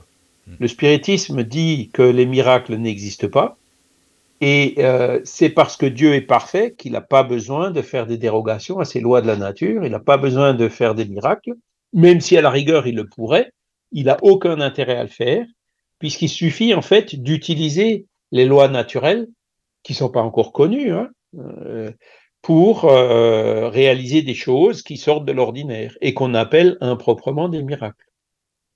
Donc, les choses extraordinaires, il y en a, hein, que la science n'arrive pas encore à expliquer aujourd'hui. Certaines que le spiritisme arrive à expliquer un peu mieux, mais avec toutes ces notions de père-esprit, de médiumnité, de matérialisation, d'ectoplasme et autres, hein, euh, qui, étaient de l'ordre du miracle et que maintenant rentrent dans l'ordre des phénomènes naturels. Donc, le fait de dire euh, il y a des miracles, donc Dieu existe, le spiritisme, il, il va plus loin parce qu'il dit que, il contredit ça parce qu'il dit que si Dieu existe et qu'il est parfait, il n'y a pas besoin de miracle. hein. Sa grandeur, elle est prouvée par, non pas par la suspension de ces lois qui sont parfaites, mais par leur accomplissement. Tu, tu vois Moi, la différence de raisonnement. Moi, J'avais une question. Oui. Euh, une personne vivante, est-ce qu'elle peut incorporer une autre personne? En dédoublement, je veux dire? Euh, oui, c'est-à-dire que des communications euh, médiumniques d'esprit de vivant, ça existe. Hein. Kardec en, a- en a Mhm. décrit dans, euh, dans la revue Spirit notamment. Donc il y a un cas dont, dont je me souviens, c'est l'esprit de mademoiselle Indermühle, donc qui, elle c'était une jeune femme qui était handicapée et qui habitait dans la ville de Berne. Et puis son frère était à Paris. Kardec connaissait certainement cette famille de l'époque où il était en Suisse, euh, à Yverdon, et quand, ou quand il est revenu en Suisse par après. Et donc, l'esprit euh, de cette fille handicapée qui était à Berne s'est communiqué par l'intermédiaire d'un médium qui était à Paris. Hmm, d'accord. D'accord? Donc, euh, Mm. alors elle était peut-être euh, dans le sommeil, en train de dormir, ou, ou elle était peut-être dans, dans un phénomène d'extériorisation de l'âme, hein, de, de dédoublement. Donc oui, c'est possible. Il y a Michael aussi Et- qui dit il y a les phénomènes d'extase aussi euh, qui, bah, qui- Alors l'extase, oui. Alors l'extase, en fait, on, on en a un peu parlé la dernière fois. Euh, l'extase, c'est une extériorisation de l'âme qui est très très poussée. hein. Et Kardec, il dit que faut se méfier de l'extase, hein, ça peut être dangereux parce que le- l'e- l'esprit en fait est tellement euh, extériorisé, tellement loin de son corps physique que il faut pas grand chose pour pouvoir rompre le lien définitivement et faire de sorte que l'esprit ne revient pas. C'est-à-dire en gros, la personne peut en mourir. Ah oui. Et il y a certainement des personnes qui, qui meurent euh, en état d'extase, quoi, qui, à l'approche de la mort, euh, tombent dans un état d'extase et finissent par se désincarner comme ça. En- dans- je veux dire, dans une mort naturelle. Hein. Mm. L'esprit se détache du corps et ah, c'est tellement beau, c'est merveilleux, tout ce que je vois, etc. Donc ça peut être ses dernières paroles euh, euh, juste à- quand elle est mourante, quoi, juste avant de mourir. Ouais, effectivement. Donc là, c'est de l'extase naturelle. Euh, mais, mais bon, l'extase provoquée, c'est pour ça que les magnétiseurs, les rochas et autres, ben, ils avaient des limites. Hein, et il y a des moments où il, voilà, il fallait faire revenir la personne. Hein. Voilà. Donc après, comme phénomène, euh, qu'est-ce qu'il y a déjà Donc euh, on avait dit. Donc euh, il y a celui-ci. Alors après, Léon Denis en raconte un autre. Oui. Euh, donc euh, l'apparition racontée par Goethe dans ses mémoires. Donc Goethe, c'est le fameux poète allemand. Hein. Hmm. Donc, euh, si vous voulez, je vous la lis. Il, Oui, se oui, ah bah oui. il se promenait sur la grande route un jour d'été par un temps pluvieux et vit soudain son ami Frédéric lui apparaître, affublé de sa propre robe de chambre, de son bonnet de nuit et chaussé de ses pantoufles. Son étonnement fut grand, car il croyait cet ami à Francfort. Rentrant chez lui à Weimar, il trouva Frédéric endormi dans un fauteuil et revêtu du costume que nous venons de décrire. Il était arrivé au logis de Goethe, trempé par la pluie, et s'était revêtu des vêtements secs du poète. Dans son sommeil, il avait rêvé qu'il allait à la rencontre de celui-ci et répéta les paroles que son ami avait prononcées lors de son apparition. Donc, vous voyez, et donc, euh, il pensait que cette personne, sauf son ami Frédéric, qui, pensait qu'il était à Francfort, en fait, non, il était venu à Weimar pour rencontrer Goethe. Hein, et comme il n'a pas trouvé Goethe, hein, euh, euh, il, s'est endormi, hein, et puis il, était allé le, chercher, il l'a trouvé, c'est pour ça qu'il est apparu à côté de lui ben, pendant sa promenade.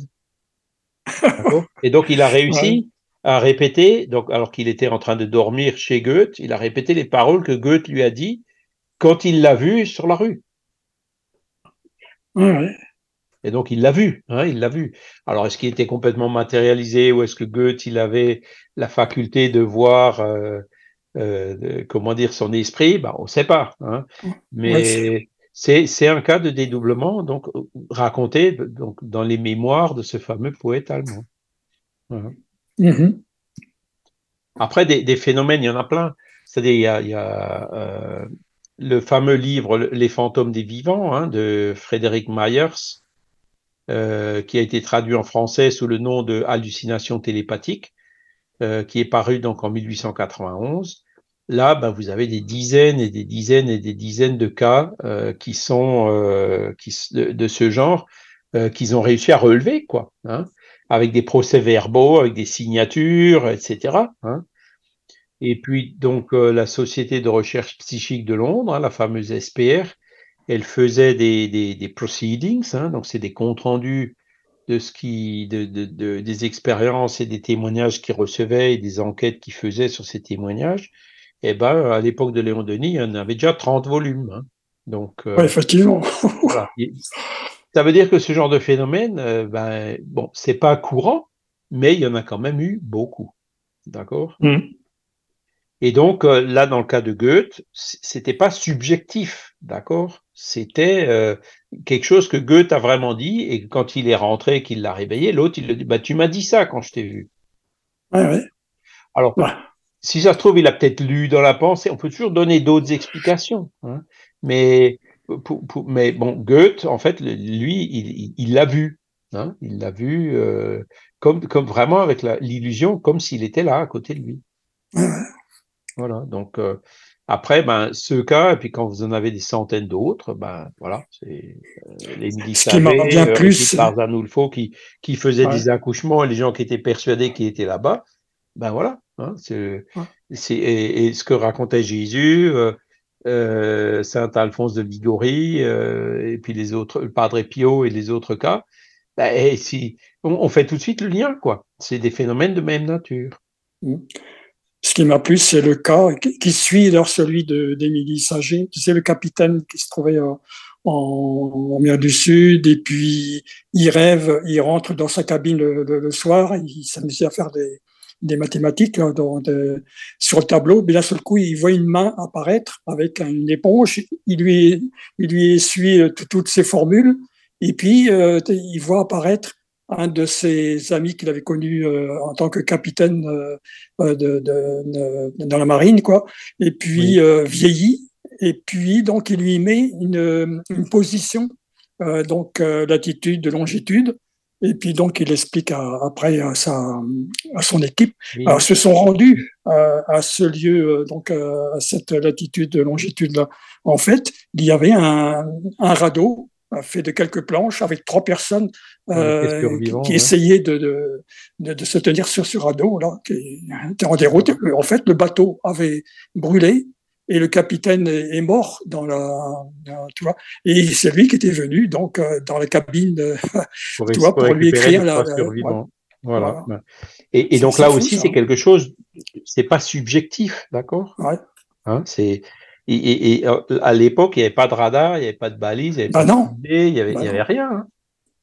Hein? pour lui écrire, vois, quand même les positions quand même assez précises pour dire de, de se rendre après euh, c'est dingue, ça. Hein. voilà, ben c'est encore une fois un des phénomènes donc, qui montre euh, que le phénomène est réel. Et donc que, que, ces fantômes de vivants aussi arrivent à agir sur la matière, hein, comme mmh. Barzan nous le faut, comme d'autres, hein, qui, comme dit Néon Denis, ils ouvrent, ils ferment des portes, euh, ils agitent des sonnettes. Hein, on avait vu un exemple aussi la semaine dernière là-dessus. Font entendre des accords sur des pianos qui sont fermés. Euh, voilà. il, y a de l'effet physique derrière cela. Hein, bah oui. il, les, les, animaux domestiques les voient.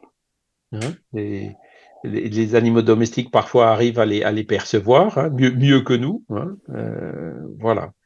Et donc, ça, tout ça, ce sont des preuves euh, qu'en fait, qu'ils étaient vraiment là. En fait, euh, Léo Denis, il donne pas mal quand même de, de, de, de titres de bouquins, qu'il faut lire en donnant les pages et tout. Hein. C'est vrai qu'il y a voilà. quoi faire. Il y a ces endroits-là, dans ces pages-là, il y a 3-4 notes de bas de page par page. Hein. Ouais, ouais. Ah, ouais. Et c'est très, très riche. Voilà. Ouais, et, et très, très diversifié. Hein. Aksakov, c'était en russe. Euh, euh, voilà. Et puis, et puis après, ben, quand il va chercher dans l'histoire, alors, euh, euh, je, je, suis en train de tomber sur les pages, voilà. C'est Tacite qui rapporte que Basilide apparut à Vespasien dans un temple d'Alexandrie, alors qu'il était retenu par la maladie à plusieurs journées de distance. Hein Donc, euh, quand on lit Tacite, on trouve cet exemple-là. Ouais. Euh, après, je vous avais parlé de Saint Alphonse de Ligorie. Hein. Il a été cano canonisé, donc il est devenu saint. Hein. Donc, ça, c'est pour répondre à la remarque que faisait euh, Jocelyne tout à l'heure. Hein. Il, a été canalisé parce qu'il s'est montré simultanément en deux endroits différents. Il était endormi à Arienzo et il a pu assister à la mort du pape Clément XIV à Rome. Et dès qu'il se réveillait, en fait, il, a annoncé à ceux qui étaient avec lui à Arienzo qu'il venait d'être témoin de la mort du pape. D'accord? Donc ça, c'était Saint, Saint, Alphonse de Ligorie. Après, il y a le cas de Saint Antoine de Padoue. Hein. Il était en Espagne, il prêchait, hein, c'est ce que je vous disais. Il s'est arrêté tout à coup au milieu de son sermon et s'assoupit. Donc, c'est cet effet qu'on a vu chez Émilie Saget sur Épide Barbaro. Ouais. quoi, il est plus là. Hein. Et en ce moment même, à Padoue, donc euh, en Italie, son père, accusé faussement de meurtre, était conduit au supplice. Saint Antoine apparaît, démontre l'innocence de son père et fait connaître le vrai coupable. Donc ça, c'est Saint Antoine de, le cas de Saint Antoine de Padoue. Donc il s'est dédoublé. Il était en Espagne, il s'est dédoublé pour aller euh, à Padoue, en Italie. D'accord?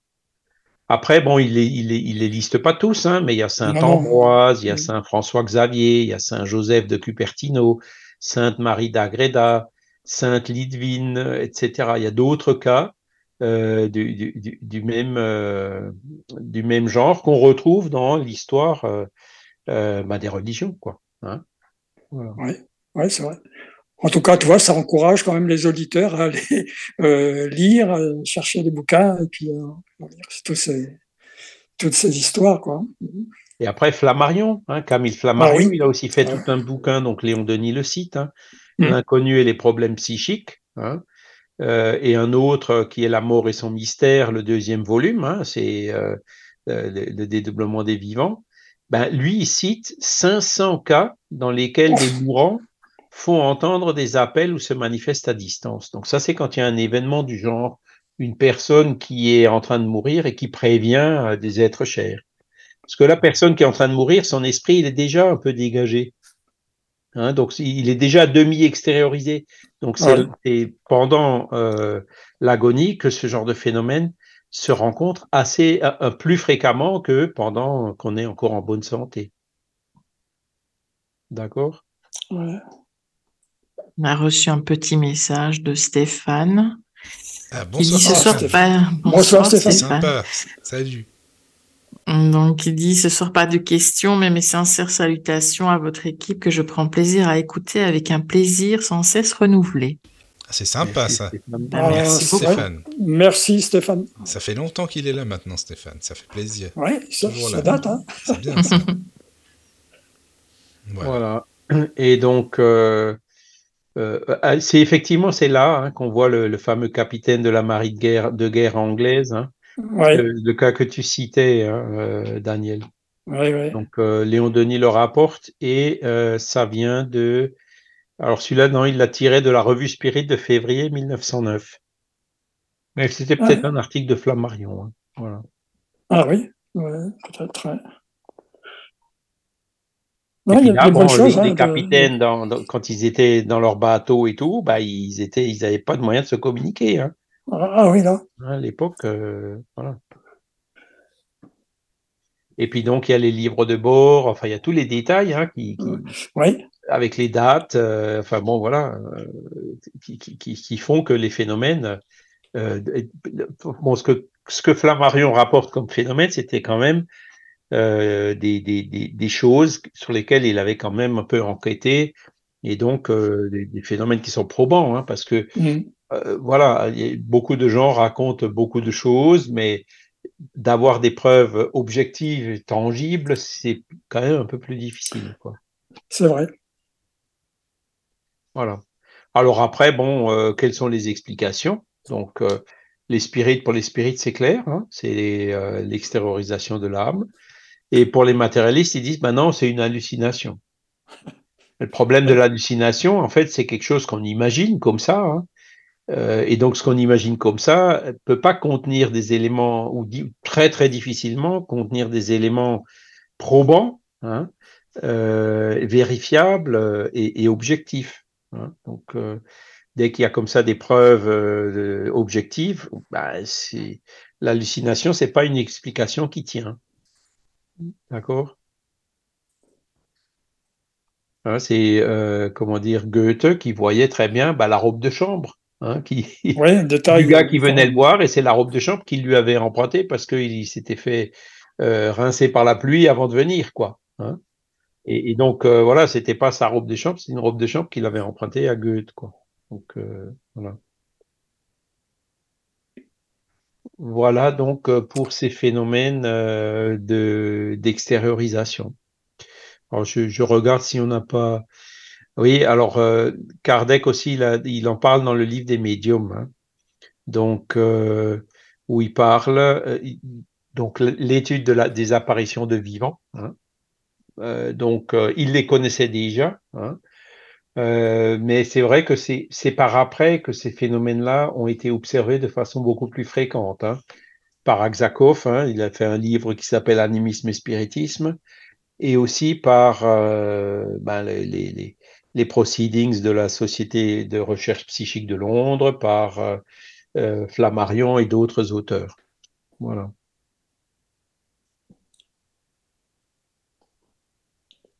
Voilà. Après, euh, il y a aussi, euh, comment dire, un, autre genre d'expérience qui a été réalisé euh, euh, avec des médiums à effet physique. Hein notamment Eusapia Palladino, la fameuse, hein, qui, qui, avait été surprise à tricher à certains moments. Mais il y a d'autres moments où, clairement, les gens mettaient, par exemple, l'expérimentateur mettait une balance sous une cloche en verre, et puis elle arrivait à faire bouger la balance. Donc ça, mhm. c'est euh, aussi un phénomène d'extériorisation, même s'il ne le voyait pas, et donc euh, qui arrivait à avoir une action, hein, comme on l'a dit tout à l'heure, euh, physique. Hein, elle arrivait à faire bouger une balance à distance et euh, une balance qui était sous une cloche en verre, hein, sans contact physique. D'accord? Euh, Après, il y a eu aussi des, des expériences qui ont été faites. Euh, les esprits ont laissé des empreintes dans de la cire, ou aussi les expériences qui été faites avec les, des moulages euh, euh, de, de, dans de la paraffine. Hein? Donc les moulages dans de la paraffine. Alors la cire, bon bah c'est simple, hein, il y a de la cire et puis on y retrouve des mains ou des ou des visages, des choses comme ça, avec des choses assez surprenantes du genre, euh, ben, on voit très bien une main d'adulte, mais avec une taille de main d'enfant, quoi. Hein ah oui. Euh, et les moulages, ben c'est un peu pareil. Donc en fait, il y a de la paraffine fondue. L'esprit entre guillemets euh, ou son double euh, ou le double du, du médium, donc il, il, trempe sa main dans euh, la paraffine fondue. Et ensuite il met la main euh, dans une euh, euh, comment dire dans un bol d'eau froide.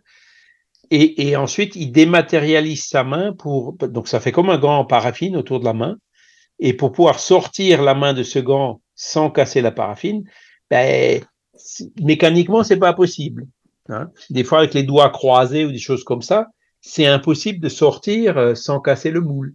Donc, le seul moyen de sortir, c'est de par dématérialisation. Vous voyez ce que je veux dire? Ouais, ouais. Voilà. Donc, euh, et, et, donc euh, euh, là aussi, hein, il y a eu des, des expériences de fait avec le docteur Gustave Gelet qui avait mis un indicateur dans la paraffine pour être sûr que c'était bien la sienne et pas une paraffine qui avait été amenée par le médium. Enfin, mille et une précautions qui étaient prises pour éviter les triches. Parce que le problème, en fait, comme on le voit dans le livre La saga de l'ectoplasme, c'est que des médiums comme Eusapia Palladino, euh, les, chercheurs lui proposaient beaucoup d'argent pour qu'elle vienne euh, euh, être expérimentée chez eux. Et donc le fait qu'il y ait beaucoup d'argent, le fait aussi que beaucoup de ces expériences de, devaient être faites dans le noir, ont fait que euh, beaucoup de médiums, par rapport de, du gain de l'argent, euh, même s'ils avaient une faculté réelle à un moment donné, euh, ben, ont été pris à tricher à un autre moment. Quoi. Bien sûr. C'est vraiment rare. Il y, a, il y, a, très peu de médiums qui ont jamais été pris, en train, attrapés en train de tricher. C'est pour ça que là aussi, les sceptiques disent bon, euh, il y a eu de la triche, donc tout est de la triche, quoi. Ouais, c'est ça. De là, il dit bah, euh, Eusapia, elle a triché, mais quand moi je l'ai vu à tel endroit, tel moment, telle circonstance, tel machin, et qu'on a tout vérifié, là, elle n'a pas pu tricher. Hein. Et voilà. Aujourd'hui, on a des caméras infrarouges, on a des moyens où le noir, c'est plus vraiment un problème. Hein. Donc c'est, de... Mais bon, on trouve plus ce genre de médium, quoi. Hein, c'est ou, ou, quand il y en a, ils veulent plus se soumettre à, ce genre euh, d'expérience. Hein. Mm-hmm. Donc euh, moi, j'ai connu un médium qui qui, qui avait effectivement des, des, facultés de tordre des pièces de monnaie ou des cuillères ou, ou des objets métalliques. Hein. Donc euh, quand il était jeune, il, il, s'était soumis à un moment donné à des expériences euh, par le Centre national de la recherche scientifique à C'est Jean-Pierre Girard, non? Euh, non, j'en connais un autre. J'ai pas voulu citer son nom. Non, mais il y en a un qui. mais non, je pense qu'il le dit dans son bouquin. Il est hein, connu sa... aussi, hein, c'est pour ça. C'est quelqu'un qui, qui, Oui, il y avait plusieurs. Bon. Celui qui était passé à la télé, c'était Yuri Geller. Hein, c'était à l'époque de Yuri Geller. Ouais, voilà. ouais, un, un, qui faisait le même genre de truc. Oui, oui. Ouais, d'accord. En tout cas, ça existe, hein, ça c'est sûr. Euh, oui, il a tellement souffert dans la main des expérimentateurs euh, qu'il qu a dit non, non, je refais plus ça. Donc, euh, c'est là où, bon, euh, Aujourd'hui, ces phénomènes de matérialisation, donc il y en a encore. Hein. Euh, on a connu un médecin au Brésil euh, qui, qui, qui, qui, nous a fait une conférence, hein, le docteur euh, Fructuoso. Vous avez peut-être écouté, hein, médecine de médiumnique du futur. Oui, oui, ça me dit quelque chose, effectivement. Voilà. Et, et, lui, ben, il racontait euh, effectivement ce que les esprits qui arrivaient à dématérialiser des tumeurs, ce genre de choses. Donc, euh, euh, et ils avaient à l'époque un médium, malheureusement décédé depuis, hein, euh, qui, qui, était euh, de ce calibre-là, quoi, effet physique, et qui oui. a réalisé plein de choses qui ont été observées, etc. Mais euh, donc ce genre de médiumnité, hein, c'est ce que Emmanuel avait aussi dit à Chico Xavier, parce que Chico Xavier aussi a fait des expériences de ce genre hein, avec euh, Otilia Diogo ou avec Peixotinho, hein, d'autres médiums. Euh, il y a eu des matérialisations qui ont été obtenues à Uberaba. Et à un moment donné, Emmanuel leur a dit, bon, maintenant c'est fini. Euh, les effets physiques, c'est uniquement pour euh, des cas thérapeutiques et pas pour euh, filmer ou prendre des photos. Ça, c'est terminé, on le fera plus. Ouais. Voilà. Alors, ceux qui, ceux qui, Kardec s'est convaincu avec beaucoup moins que ça, et ceux qui se sont pas convaincus avec des phénomènes aussi patents, ça sert peut-être pas à grand chose de trop insister à vouloir les convaincre. Hein. Parce que ouais, c'est ça le raisonnement qu'ont fait les esprits, quoi. Mmh. Et c'est pour ça que, bah, aujourd'hui, quand on regarde l'épistémologie, la méthodologie scientifique, euh, le scientifique doit être humble. Il doit observer le phénomène euh, tel qu'il est. Il doit pas avoir d'idées préconçues. Hein. Il doit essayer euh, comment dire, d'interférer le moins possible avec euh, euh, le, phénomène hein, qu'il veut observer. Et donc la vraie attitude euh, scientifique d'un chercheur, ça doit être ça. Hein, ouais. Et, et c'est malheureusement pas ce qu'on voit. Mais le jour où vraiment on aura des chercheurs, euh, je dirais, qui seront vraiment dans cet état d'esprit-là, probablement les phénomènes vont reprendront quoi. Mais euh, voilà, aujourd'hui, il y a encore trop de blocages, trop d'opposition, trop de et quand, quand, on sait aussi que pour que ces phénomènes se produisent, ben, l'influence du milieu, elle est assez fondamentale.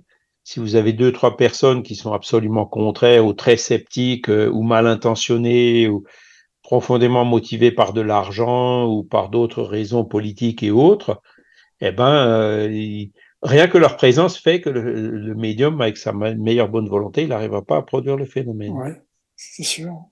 Voilà. Et tant que les scientifiques accepteront pas, parce que le scientifique orgueilleux, il dit ah tu vois comme moi je suis là, ça ça marche pas.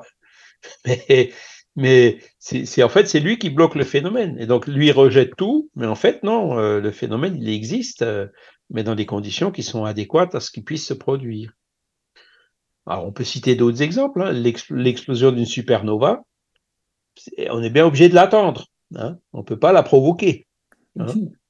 Euh, donc les phénomènes astronomiques ou, ou par exemple l'observation des comportements de certains animaux. Hein. Enfin, il y, a plusieurs disciplines comme ça où euh, les observateurs, il faut qu'ils se fassent très discrets parce que sinon, ben, ils interfèrent sur le phénomène et ils n'observent pas ce qu'ils veulent observer.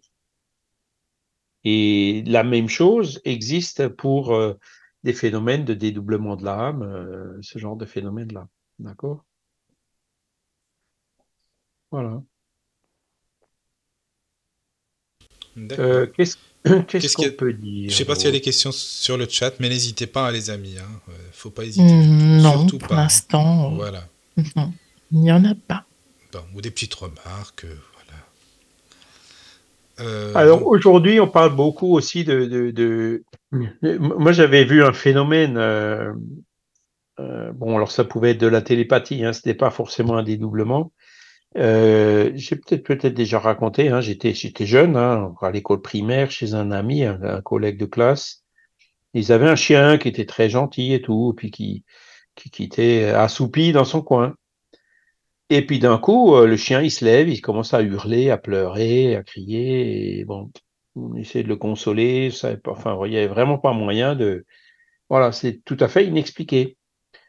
Et puis, ben, quelques minutes ou quelques dizaines de minutes après, ils reçoivent un coup de fil, comme quoi des cousins qu'ils avaient connus avaient eu un très grave accident exactement à ce moment-là. Ah ouais. ouais c'est un truc tout bête. Hein. Qu'est-ce qui s'est passé? C'était l'extériorisation de l'esprit du chien, peut-être La télépathie, peut-être Enfin, on, on, donc c'est ces petites choses hein, qu'on appelle aujourd'hui des phénomènes de synchronicité. Hein, il y en a de plus en plus euh, qui euh, peuvent souvent euh, s'expliquer par l'extériorisation de l'âme. On avait vu aussi la dernière fois, évidemment, les phénomènes de, de, EMI, hein, qui sont un peu ouais. Mmh. Voilà. donc, euh, en, en, état d'arrêt cardiaque, bah, l'âme se, se, voit son corps de l'extérieur, elle peut se déplacer et percevoir des choses, ensuite s'en rappeler quand il revient. Hein. Et, et, donc, un arrêt cardiaque qui dure deux minutes, euh, ben l'âme, elle a passé le tunnel, elle a causé avec les guides spirituels, elle a fait plein de choses qui ont duré beaucoup plus que deux minutes. Hein, avec cette notion du temps, évidemment, qui est différente euh, ouais. dans le monde des esprits par rapport à ce qu'elle peut être ici sur la Terre. Donc c'est pour ça aussi que certains des récits qui sont faits, euh, on a du mal un peu, enfin les personnes qui connaissent pas hein, ces particularités du monde spirituel, on a du mal à les interpréter, à les comprendre. Hein, on dit non, mais c'est pas possible. Ah oui. Ah oui mais oui, oui, oui c'est les, les, lois du monde spirituel, euh, ils sont pas dans l'espace-temps, hein, ils sont pas dans l'espace quadridimensionnel, le nôtre. Hein. Hein, L'explosion d'une supernova, à la limite, les esprits peuvent y aller euh, et, et, nous dire ah ben dans, dans tant de temps, euh, il y aura, vous, vous le verrez vous, hein, puisque nous on est, on est obligé d'attendre que la lumière vienne jusqu'à nous mais eux, ils peuvent y aller instantanément. Donc c'est comme ça, bah, c'est une des manières en fait qui permet d'expliquer que euh, quelquefois des esprits arrivent à prédire l'avenir. Hein. Si c'est quelque chose de distant et qu'ils arrivent à se déplacer instantanément, bah, ils, ils, pourront nous dire euh, ce que nous on n'apprendra que euh, bah, les amener de lumière correspondantes à la distance plus tard. Hein. Oui, ce sera une autre notion d'ailleurs. Voilà. Ouais.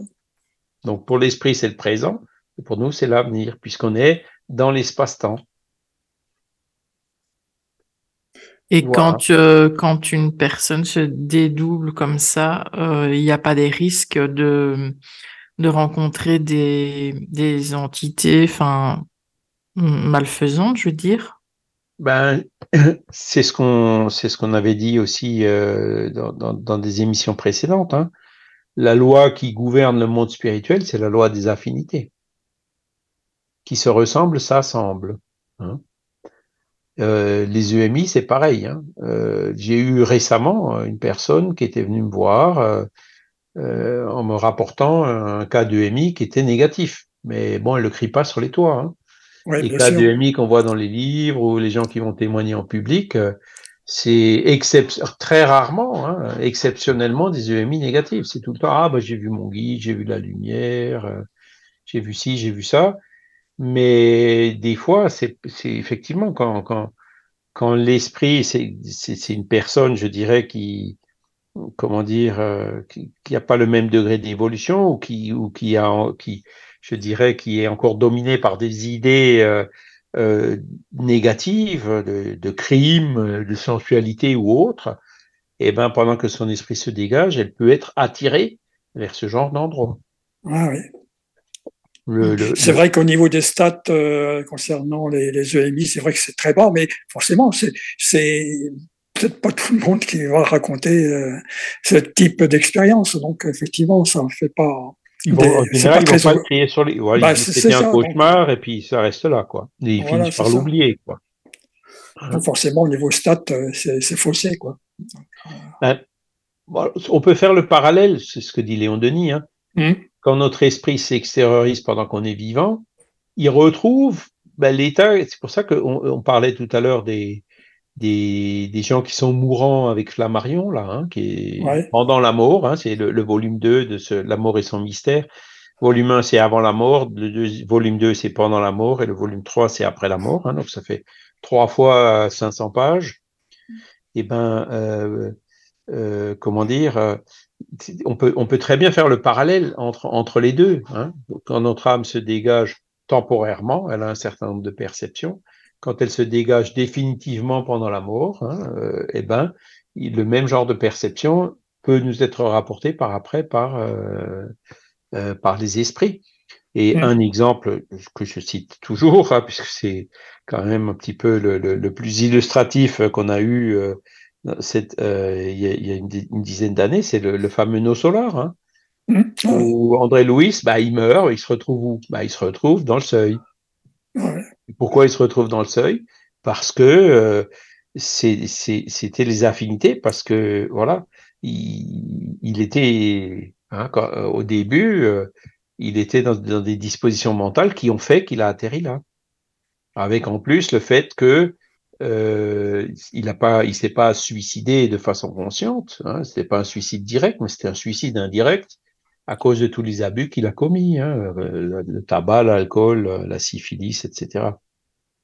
Et donc le fluide vital qu'il qui, qu'il avait encore, qui ont fait que ben, son âme s'est retrouvée dans le seuil et qu'il lui a fallu ben, un certain nombre d'années pour en sortir, hein, pour Ouais. que l'âme s'élève et qui, qui- que les, les bons esprits puissent la sortir de là.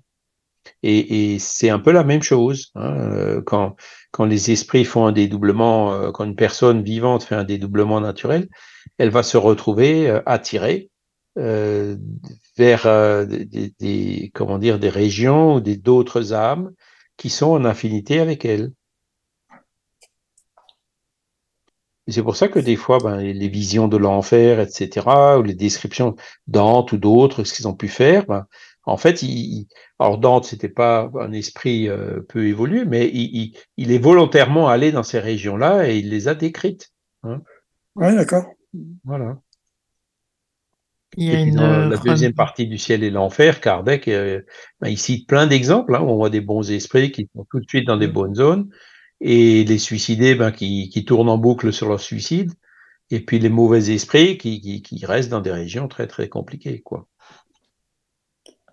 C'est la loi d'affinité qui gouverne tout. hein. Mm. Donc, c'est cette même loi qui va gouverner aussi où on se retrouvera euh, ben, quand, quand notre âme s'extériorise euh, hein, en tant que vivant. sur Épide Barzanoulfo, par exemple, ben, lui, il allait pour faire quelque chose de précis, ben, voilà, ça se, il, avait toujours de bonnes intentions. Les esprits qui étaient à côté de lui l'aidaient euh, dans toutes ses entreprises. Hein. Euh, donc euh, voilà pourquoi ça s'est toujours bien passé euh, avec lui. Hein. Mais il y a d'autres cas, c'est pareil, hein, l'espion russe qui veut aller voir, lire dans les bouquins de, des Américains ou vice versa. C'est pas les bons esprits qui vont l'aider à faire ça, hein, ça c'est clair.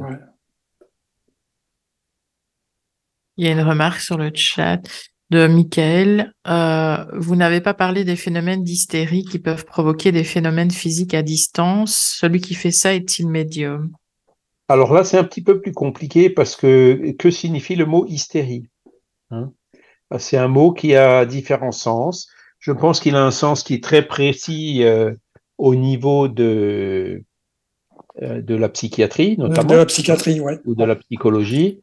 Mmh. Euh, mais ce que on peut, euh, je dirais, avancer sans prendre trop de risques, c'est que il y a des phénomènes qui sont classés euh, d'hystérie qui peuvent être des phénomènes d'extériorisation de l'être humain.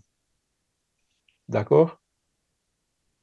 Ce que les psychiatres appellent hystérie, ça peut effectivement, dans certains cas, dans la réalité, être une extériorisation de l'âme. Mais comme les psychiatres, dans leur majorité, ne voit que le corps physique, hein, ils ne considèrent pas l'âme, euh, ben, ils, appellent ça de l'historie, hein, ou dans d'autres formes, euh, d'autres euh, pathologies, ils peuvent appeler ça de la schizophrénie, enfin, ils mettent des noms. Hein. mais tant que la psychiatrie ne, s'intéressera, ne changera pas de paradigme, n'ira pas dans le paradigme spiritualiste, eh ben, voilà, ils observeront les phénomènes, ce qui est déjà bien. Et là, apparemment, donc, euh, Michael nous dit que il y a des phénomènes d'hystérie qui peuvent provoquer des phénomènes physiques à distance. Ben, quand un phénomène dit d'hystérie provoque des phénomènes physiques à distance, eh ben, c'est probablement une extériorisation de l'âme, hein, puisqu'on vient de voir que l'âme peut s'extérioriser et provoquer des phénomènes physiques euh, à l'endroit où elle va. Mm-hmm. Alors, celui qui fait ça est-il médium? Ben, C'est comme on l'a vu au départ, pas forcément. Hein, parce que, euh, comment dire, le, somnambule, hein, comme on l'avait vu, c'est son esprit à lui qui voit et qui agit. Hein. Il n'a pas forcément besoin d'un autre esprit. Quand on dit médium, on dit intermédiaire, c'est-à-dire que euh, il y a un autre esprit qui est là et qui participe au phénomène, qui se communique ou qui parle à l'esprit du somnambule et l'esprit du somnambule, il répète ce que l'esprit lui a dit. D'accord? Dans ce cas-là, c'est du somnambulisme médiumnique. Mais dans certains cas, euh, le, comment dire, le somnambule, il rapporte ce que son esprit voit sans qu'il y ait besoin de l'intervention d'un esprit tiers. Et dans ce cas-là, c'est pas médiumnique stricto sensu. Il n'a pas forcément besoin d'être médium. D'accord? Alors, l'hystérie provoquée, alors là, par contre, je ne sais pas ce que c'est. Est-ce qu'on peut provoquer euh, de l'hystérie? Euh, c'est un mot qui avait été utilisé aussi par les magnétiseurs à l'époque. Hein. C'est pas par euh, certaines, comme l'hypnose ou certains influx nerveux ou des trucs comme ça, non Je sais pas. Il y a parfois des substances chimiques aussi, hein, qui, provoquent des hallucinations, des visions. Mais là, je ne sais pas. Il faudrait que je pose la question à, un psychologue spirit ou un psychiatre spirit, hein, il y en a heureusement, pour voir euh, ce qu'ils me disent. Euh, moi personnellement, je ne sais pas répondre. Voilà, on peut, on peut avancer cette hypothèse-là, mais euh, voilà. D'accord. oui. Voilà. Après, donc, il y a Léon Denis, je, suis toujours en, train de regarder encore Léon Denis, puisqu'on n'est pas encore arrivé à la fin de ce chapitre 12, mais on, a, on a vu des cas qui, qui, étaient spontanés, naturels, mais il y a aussi des cas qui sont euh, provoqués, c'est-à-dire euh, euh, par la volonté.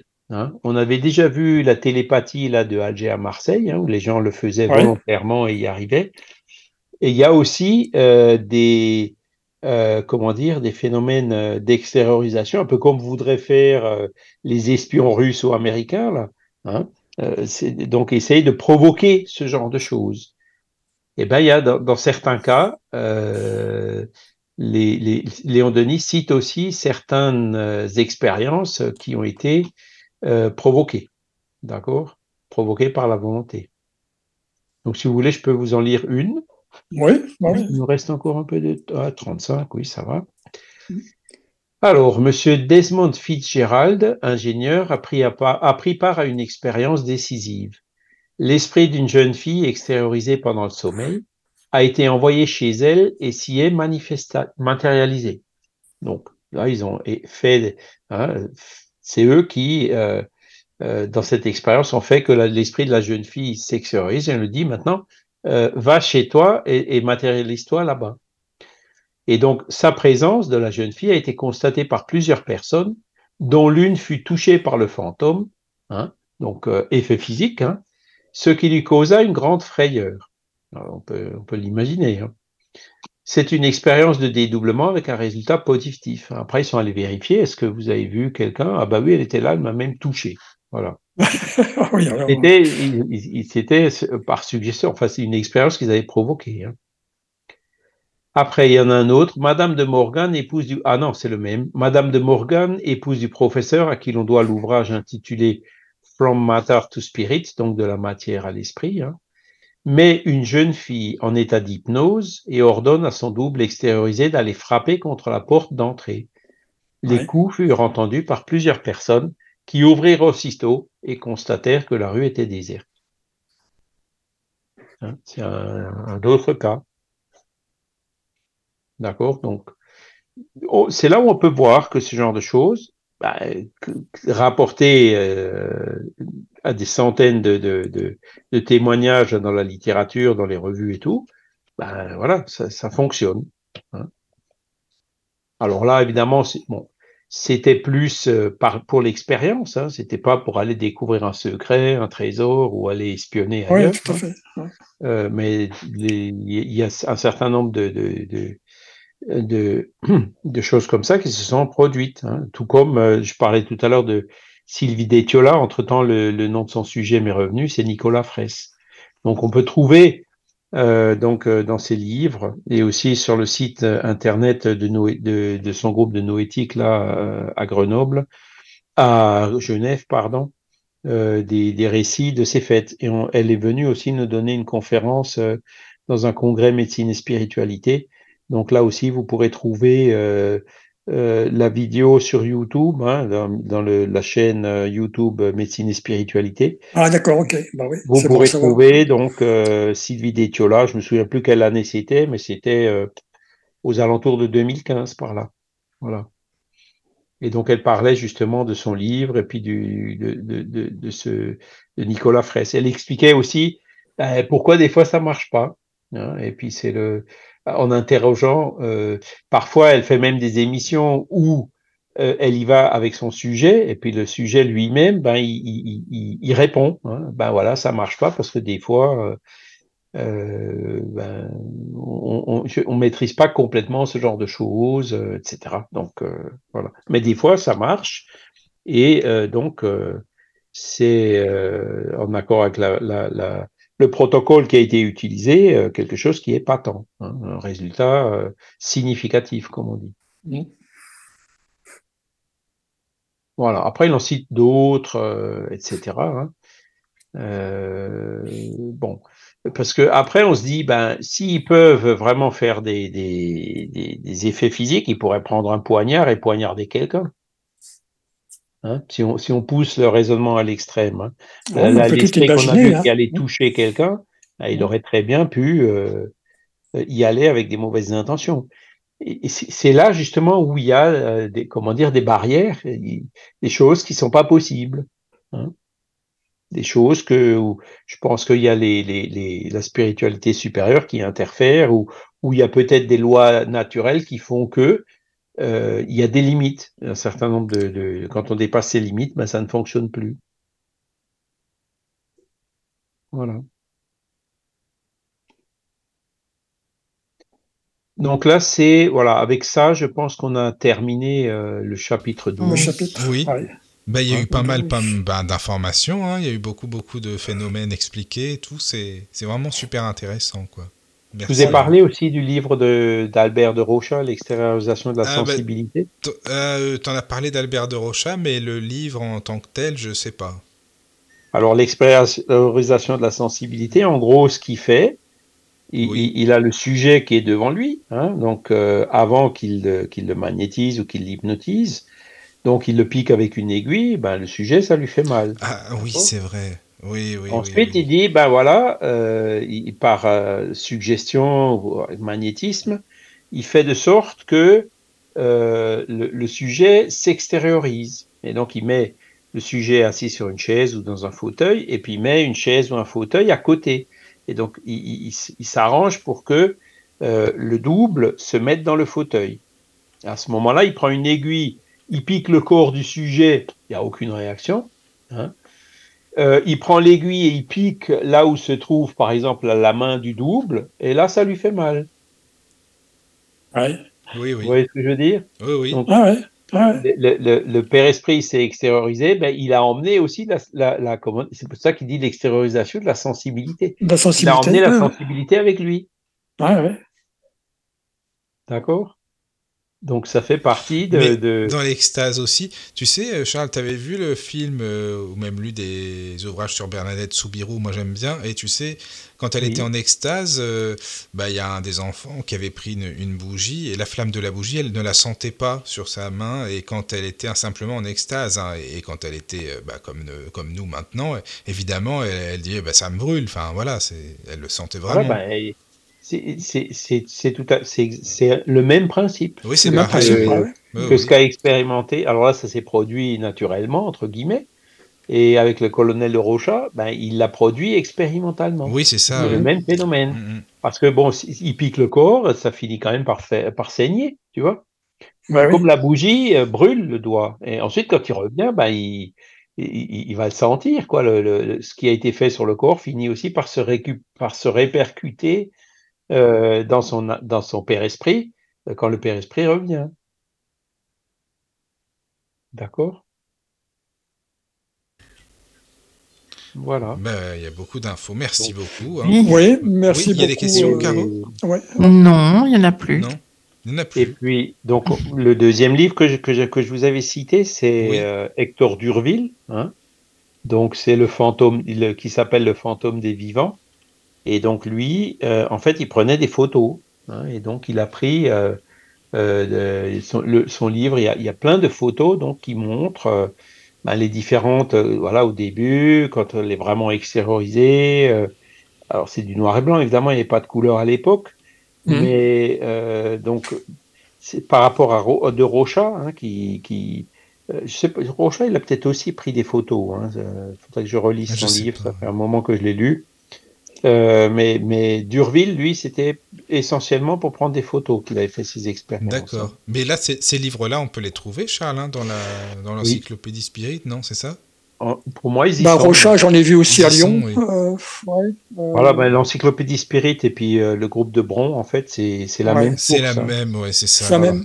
Alors, le chapitre suivant donc, de cette deuxième partie hein, de, de, de, du livre Dans l'invisible de Léon Denis, euh, c'est le chapitre 13, et là, donc, il parle de rêves prémonitoires, de clairvoyance et de pressentiment. Ah, c'est intéressant, ça aussi. Hein. C'est super ah intéressant. Là, on pourra éventuellement. On, euh, on peut démarrer euh, avec celui-ci. Ah le chapitre 14, bon, ben, vision et audition psychique à l'état de veille.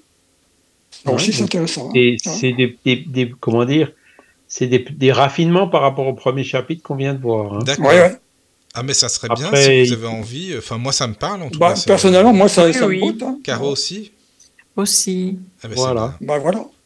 Donc, ben, rêve prémonitoire, clairvoyance précédente. Alors, j'ai pas trop préparé, mais on peut quand même commencer.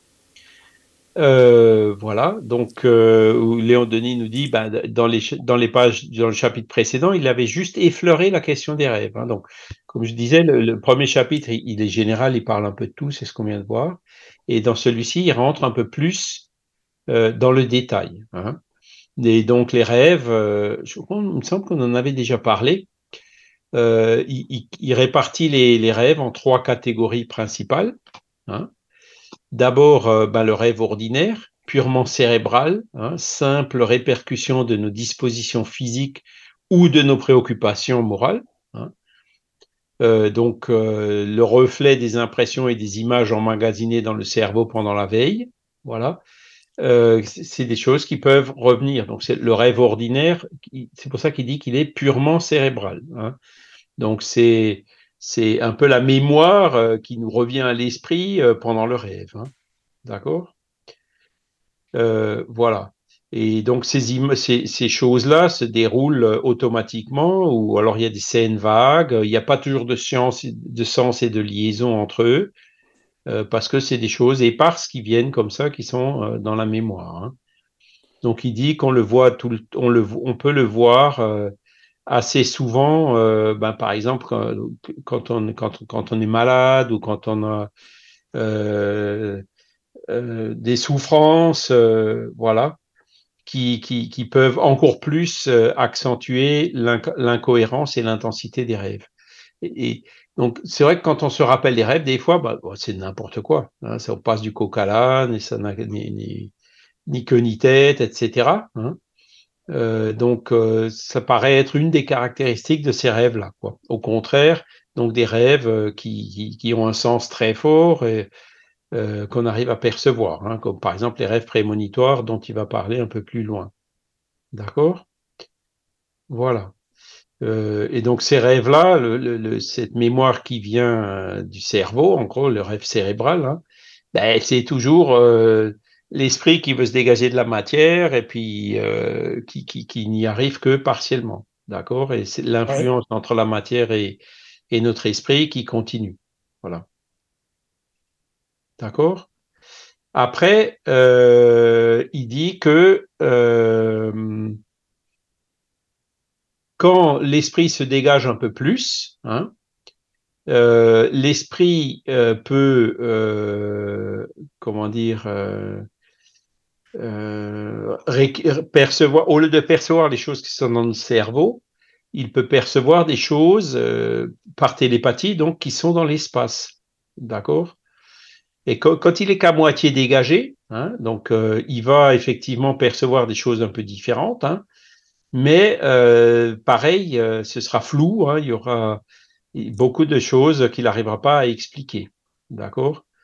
Et puis dans ces choses-là, il peut même, comme, dit, comme Léon Denis le dit, il peut parfois s'y mêler des réminiscences d'existence antérieure, hein, que dans, dans cet état de demi-dégagement, l'esprit commence un peu à percevoir. D'accord? Voilà. Euh, et donc, euh, c'est là où il y a euh, ben, une très grande diversité au niveau du degré d'émancipation, au niveau du dégagement, hein, qui, dans ces deux premiers cas. Après, il y a le troisième cas, hein, c'est les rêves profonds, les rêves éthérés, hein, comme il dit, par comparaison avec le rêve cérébral. Et là, l'esprit échappe un peu plus à la vie physique se dégage un peu plus de la matière et il peut, c'est là où il peut aller où il veut, hein, rencontrer les personnes chères, les parents, les amis, les guides spirituels. Euh, il peut aller euh, à des distances euh, très grandes, hein, sur une autre planète, etc. Hein. Il peut aussi rencontrer d'autres esprits qui sont en train de dormir au même temps, en même temps que lui, échanger des pensées, des idées. C'est ah bah tiens j'ai rêvé de toi, ah bah tiens moi aussi. Euh, ce genre de choses qui peuvent des fois se produire. Hein. Mmh. Et euh, ensuite, ben, quand il revient, euh, il peut se rappeler de ces choses-là. Voilà. parfois, ben, il s'en rappelle de façon consciente. Hein. Parfois, c'est plus des intuitions, des pressentiments. Hein. C'est un peu plus flou, mais les intuitions et les pressentiments, ils ont un peu plus d'action qu'on ne le croit sur nous. Hein. Euh, en inspirant ben, les décisions qu'on prend. Il y a un moment où on décide une chose, euh, mais avec une intuition, un pressentiment ou après une nuit de sommeil qui porte conseil, comme on dit, eh ben, on décidera différemment. Hein, c'est de là que vient, ben, d'ailleurs il le dit, le proverbe la nuit porte conseil. Voilà. Donc ça, c'est euh, les, trois catégories de rêves. Hein. Donc le rêve purement cérébral, le rêve purement éthéré, hein, ou et euh, le mélange des deux. Le mélange, ouais. Voilà.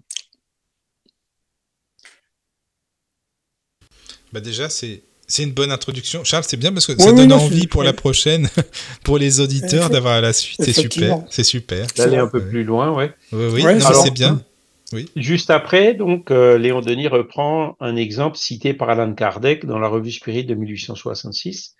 Comme il nous reste encore cinq minutes, euh, ben, je propose que, que, je vous le lise. Hein?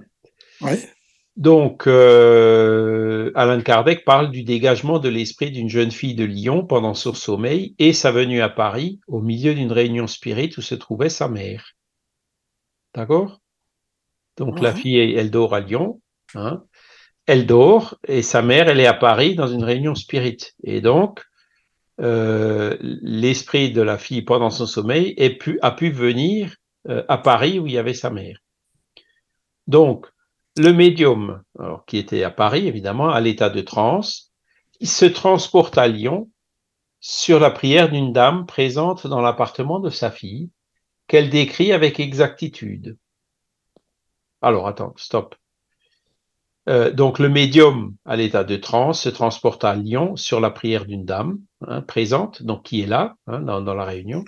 Et donc, le médium s'est déplacé dans l'appartement de sa fille et le médium a décrit l'appartement. Voilà, là, vous avez telle chose, il y a une pièce comme ça, euh, il y a de la tapisserie, il y a un couloir, et puis la chambre de la jeune fille est là. D'accord? Donc, l'appartement où le médium est jamais allé. D'accord? Alors, la jeune fille est endormie. Son esprit, sous la conduite d'un guide spirituel, se rapproche de sa mère, qu'elle voit et écoute. Donc, le médium dit, l'esprit de votre fille qui dort hein, en ce moment, il est là et il vous écoute. Il vous voit, il vous écoute. Alors, c'est pour elle, dit le guide du médium, un rêve dont elle ne conservera pas au réveil un souvenir précis, mais le pressentiment du bien qu'on peut retirer d'une croyance ferme et pure. Donc, c'était le but qu'ils avaient euh, à faire cette expérience. D'accord?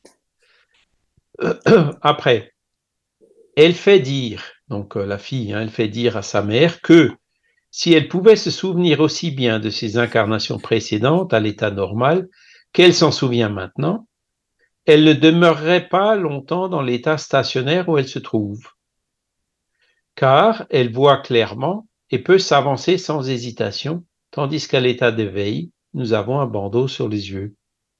Ah Donc cela, ça explique donc l'esprit de la fille qui est en train de dormir qui dit je vois beaucoup de choses que je vois pas à l'état de veille en, hein, en, disant que si je pouvais voir ça à l'état de veille, euh, je ferais euh, différemment. quoi. Et ça se termine en disant Merci, dit-elle aux assistants, de vous être occupés de moi. Puis elle embrasse la mère, alors évidemment fluidiquement, hein, la, fille qui embrasse la mère qui était physiquement là. Le médium ajoute en terminant Elle est heureuse de ce rêve dont elle ne se souviendra pas, mais qui n'en laissera pas moins sur elle une impression salutaire. Mhm. Voilà. Donc, vous voyez, là, on est euh, dans le, c'est le cas numéro 2 de Léon Denis. C'est un cas un peu entre les deux. Hein. Donc, euh, euh, l'esprit pendant de la fille pendant son, sommeil va effectivement quelque part, mais après arrive pas à ramener ça dans son conscient, n'arrive pas à, le ramener clairement hein, dans, dans, son conscient, mais le ramène quand même donc par cette impression salutaire, donc ce qu'on voyait tout à l'heure, euh, l'intuition ou l'inspiration. D'accord? Ouais. Voilà. D'accord. Alors donc ça, on est toujours dans l'invisible, hein, on est d'accord, hein, Charles, hein, c'est ça Oui, oui, c'est le livre dans l'invisible. Non, tu sais pourquoi je, te dis ça? Parce que je sais que dans le. J'avais étudié il y a longtemps, dans le problème de l'être aussi, il en parle beaucoup des rêves, de l'extériorisation de l'âme et tout ça, donc ça se complète bien, je trouve. Oui, bah oui, oui, oui, tout à fait, oui. Mm. Euh, le problème de l'être, effectivement, il, ben, il, cite. Alors là, on est dans, dans l'invisible, hein, donc forcément, euh, c'est lié un peu à la médiumnité. Mais ces mêmes expériences, effectivement, il les reprend pour montrer que notre être, c'est un être euh, pas seulement matériel, hein, mais euh, bio, socio, psycho, spirituel. Hein. Oui, voilà. oui, il explique bien. dimension intégrale de notre être. Et donc, forcément, ces phénomènes-là, vont dans le sens de prouver cela. Oui, c'est ça. Non, mais c'est vraiment bien, bien expliqué, bien détaillé. ça se voit qu'il a, il a vraiment étudié les sujets à fond, hein, Léon Denis. Ça, c'est sûr. Alors, ce qui est marrant, c'est que des gens comme euh, Charles Richet, euh, parce que là, récemment, ben, j'ai terminé de la digitalisation de. Alors, ça, pour vous, je pense que c'est aussi un peu compliqué. C'est de, de, des images, hein, des, les revues qui s'appellent Annales des sciences psychiques.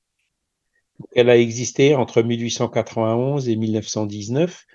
Et un des directeurs de la revue, c'était Charles Richet.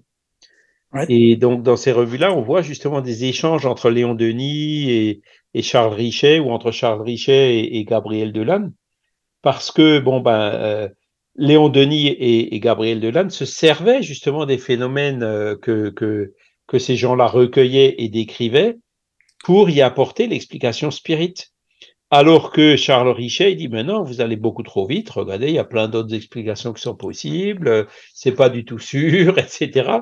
Donc il y avait parfois des débats assez euh, euh, assez chauds entre eux, hein, en disant ben, toi tu, tu, cherches toutes les explications pour euh, absolument pas euh, accepter l'esprit, hein, la notion d'esprit.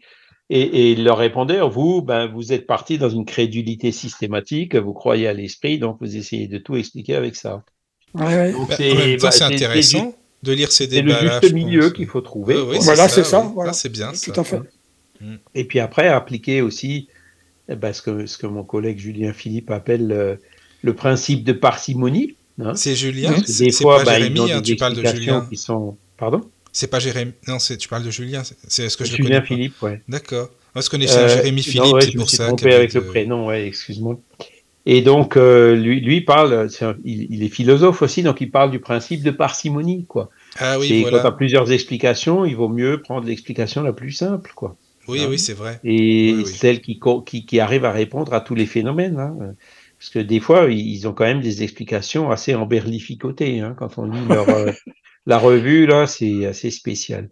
Donc, cette, cette revue, en fait, euh, Daniel, donc c'est des images hein, scannées et puis euh, oui, après passer l'OCR. L'acrobate, ouais, mais, mais le, des fois quand je copie et que je le colle, il y, a, y, a quand même pas mal de. Mais il est à la BNF vous le... Non, ben on, les, on les met, on met tout sur l'encyclopédie Spirit. Mais non, non, c'est d'accord. Non, mais je veux dire, ces bouquins ne sont pas. Dans, ah non, on les a. Nous, on a des originaux. Donc petit à ah, petit. vous avez les originaux. On, ah, les scanne, ouais. Ouais, d'accord. Voilà.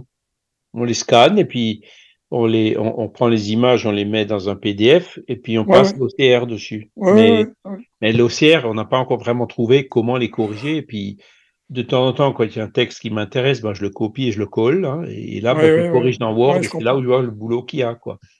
Des fois, quand le papier est jauni, qu'il y a des. des ah oui, bah là, la, la reconnaissance. La euh, qui se met dans tous les sens. Bon, c'est vite. Euh, quand on voit, effectivement, c'est vite nettoyé. Quoi. Oui, oui, c'est ça. Et donc, euh, c'est beaucoup plus vite corrigé comme ça que de retaper à partir de zéro, quoi, en le lisant. Bah, bien sûr.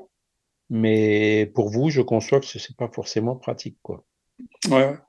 Mais ça fait beaucoup de travail aussi. Moi-même, déjà pour toi, déjà pour le faire aussi. Hein. Voilà, nous, nous, ce qu'on veut, c'est les mettre à disposition. Hein. Euh, donc, mmh, euh, la science, les logiciels arriveront peut-être bien à les nettoyer un jour avec de l'intelligence artificielle, je ne sais quoi. Hein. Euh, parce qu'avec l'œil humain, on voit tout de suite, ah bah tiens, il s'est planté, là, il a mis un L d'un I. Alors les logiciels d'OCR s'améliorent tout le temps. C'est pour ça qu'un jour, je pense qu'on aura des résultats qui seront encore meilleurs que ceux qu'on a. Ça, ça a toujours été, le, le, le, depuis que j'ai utilisé les premiers OCR, les L, les I, les, les 1 et aussi les L. Voilà. Les, tout ce qui était la, la, la barre verticale. Là. Voilà, voilà. Et puis les hauts et les zéros. Ouais. Enfin, bon, ah, les hauts, zéros. Et L qui se confond avec un D quand c'est trop proche. Oui ou quand le papier a des taches, ben, ça met des points, des accents. Enfin, tu vois. Ouais. Oui, oui, ça fait. Toutes les imperfections ressortent, quoi. Mm. Mais bon, il y a eu quand même une grande avancée hein, dans les OCR. C'est vrai que oui, parce que ils arrivent. Euh... Moi, je dis, as 80% des mots, ils sont justes. Tu vois, donc ouais. quand tu fais une recherche par mot, ça fonctionne. Oui, oui. Après, bon, la, la, revue, elle a aussi plein d'images, plein d'illustrations. Donc là, c'est encore une fois un autre. Oui, ah, bah ça, ça, euh, ça peut rien avoir pour nous, ça. Donc, euh... Oui, c'est sûr. En tout cas, merci Charles. Bah, alors pour la semaine prochaine, merci, donc, ouais. parce que là on a commencé hein, par rapport. À... Donc la suite, ce sera quoi comme ça les, les auditeurs pourront bien ouais. patienter hein, en attendant. C'est bien, ça donne envie comme ça.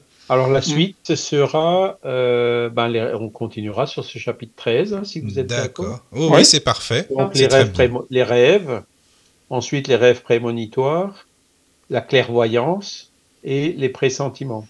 D'accord, ah bah c'est parfait, c'est vraiment bien ça, merci beaucoup. C'est génial. Moi, c'est des sujets que j'ai vraiment j'adore. Ah oui, oui, moi c'est pareil. Ah ouais. Mais bon, le, le- le 14 aussi, là, bon, on verra si si on Oui, le oui. fait après. Oui, Et oui. Bon, on s'occupe du, du, du chapitre 13 et ça ira bien. hein. Voilà, Donc, euh, on va faire ça. Alors moi, Donc- de- demain, je vais partir au Portugal. Je ne sais Oui. pas encore quand je vais rentrer. hein, donc il Ah bah, tu nous diras ça, euh, tu nous diras voilà, ça. moi, je- j'essaierai, je ferai tout pour essayer de m'arrêter euh, quelque part. Euh, même si je suis encore en vadrouille en, va- en voyage, Oui, peut-être quand bah, même tu- une non, mais connexion. Tu donc fais comme tu peux, hein, Charles, tu sais. Voilà. Tu fais comme tu euh, peux, voilà, mais je, quoi. oui. fais, je, fais, je ferai au mieux. hein, Oui, pour, oui, euh, oui, pour- oui. pour Tout quand fait. même euh, pouvoir être avec vous. C'est déjà pas. gentil à toi. euh, Oui, oui. voilà, donc, euh, Bah, merci à tous. Merci, merci à, à tous. Ouais. Et bonne nuit. À Merci bientôt. à Bonne nuit. À bientôt. Bientôt. À À bientôt. bientôt. Dans la sérénité et la paix, la paix, la paix, la paix. Bienvenue sur la radio du Lotus.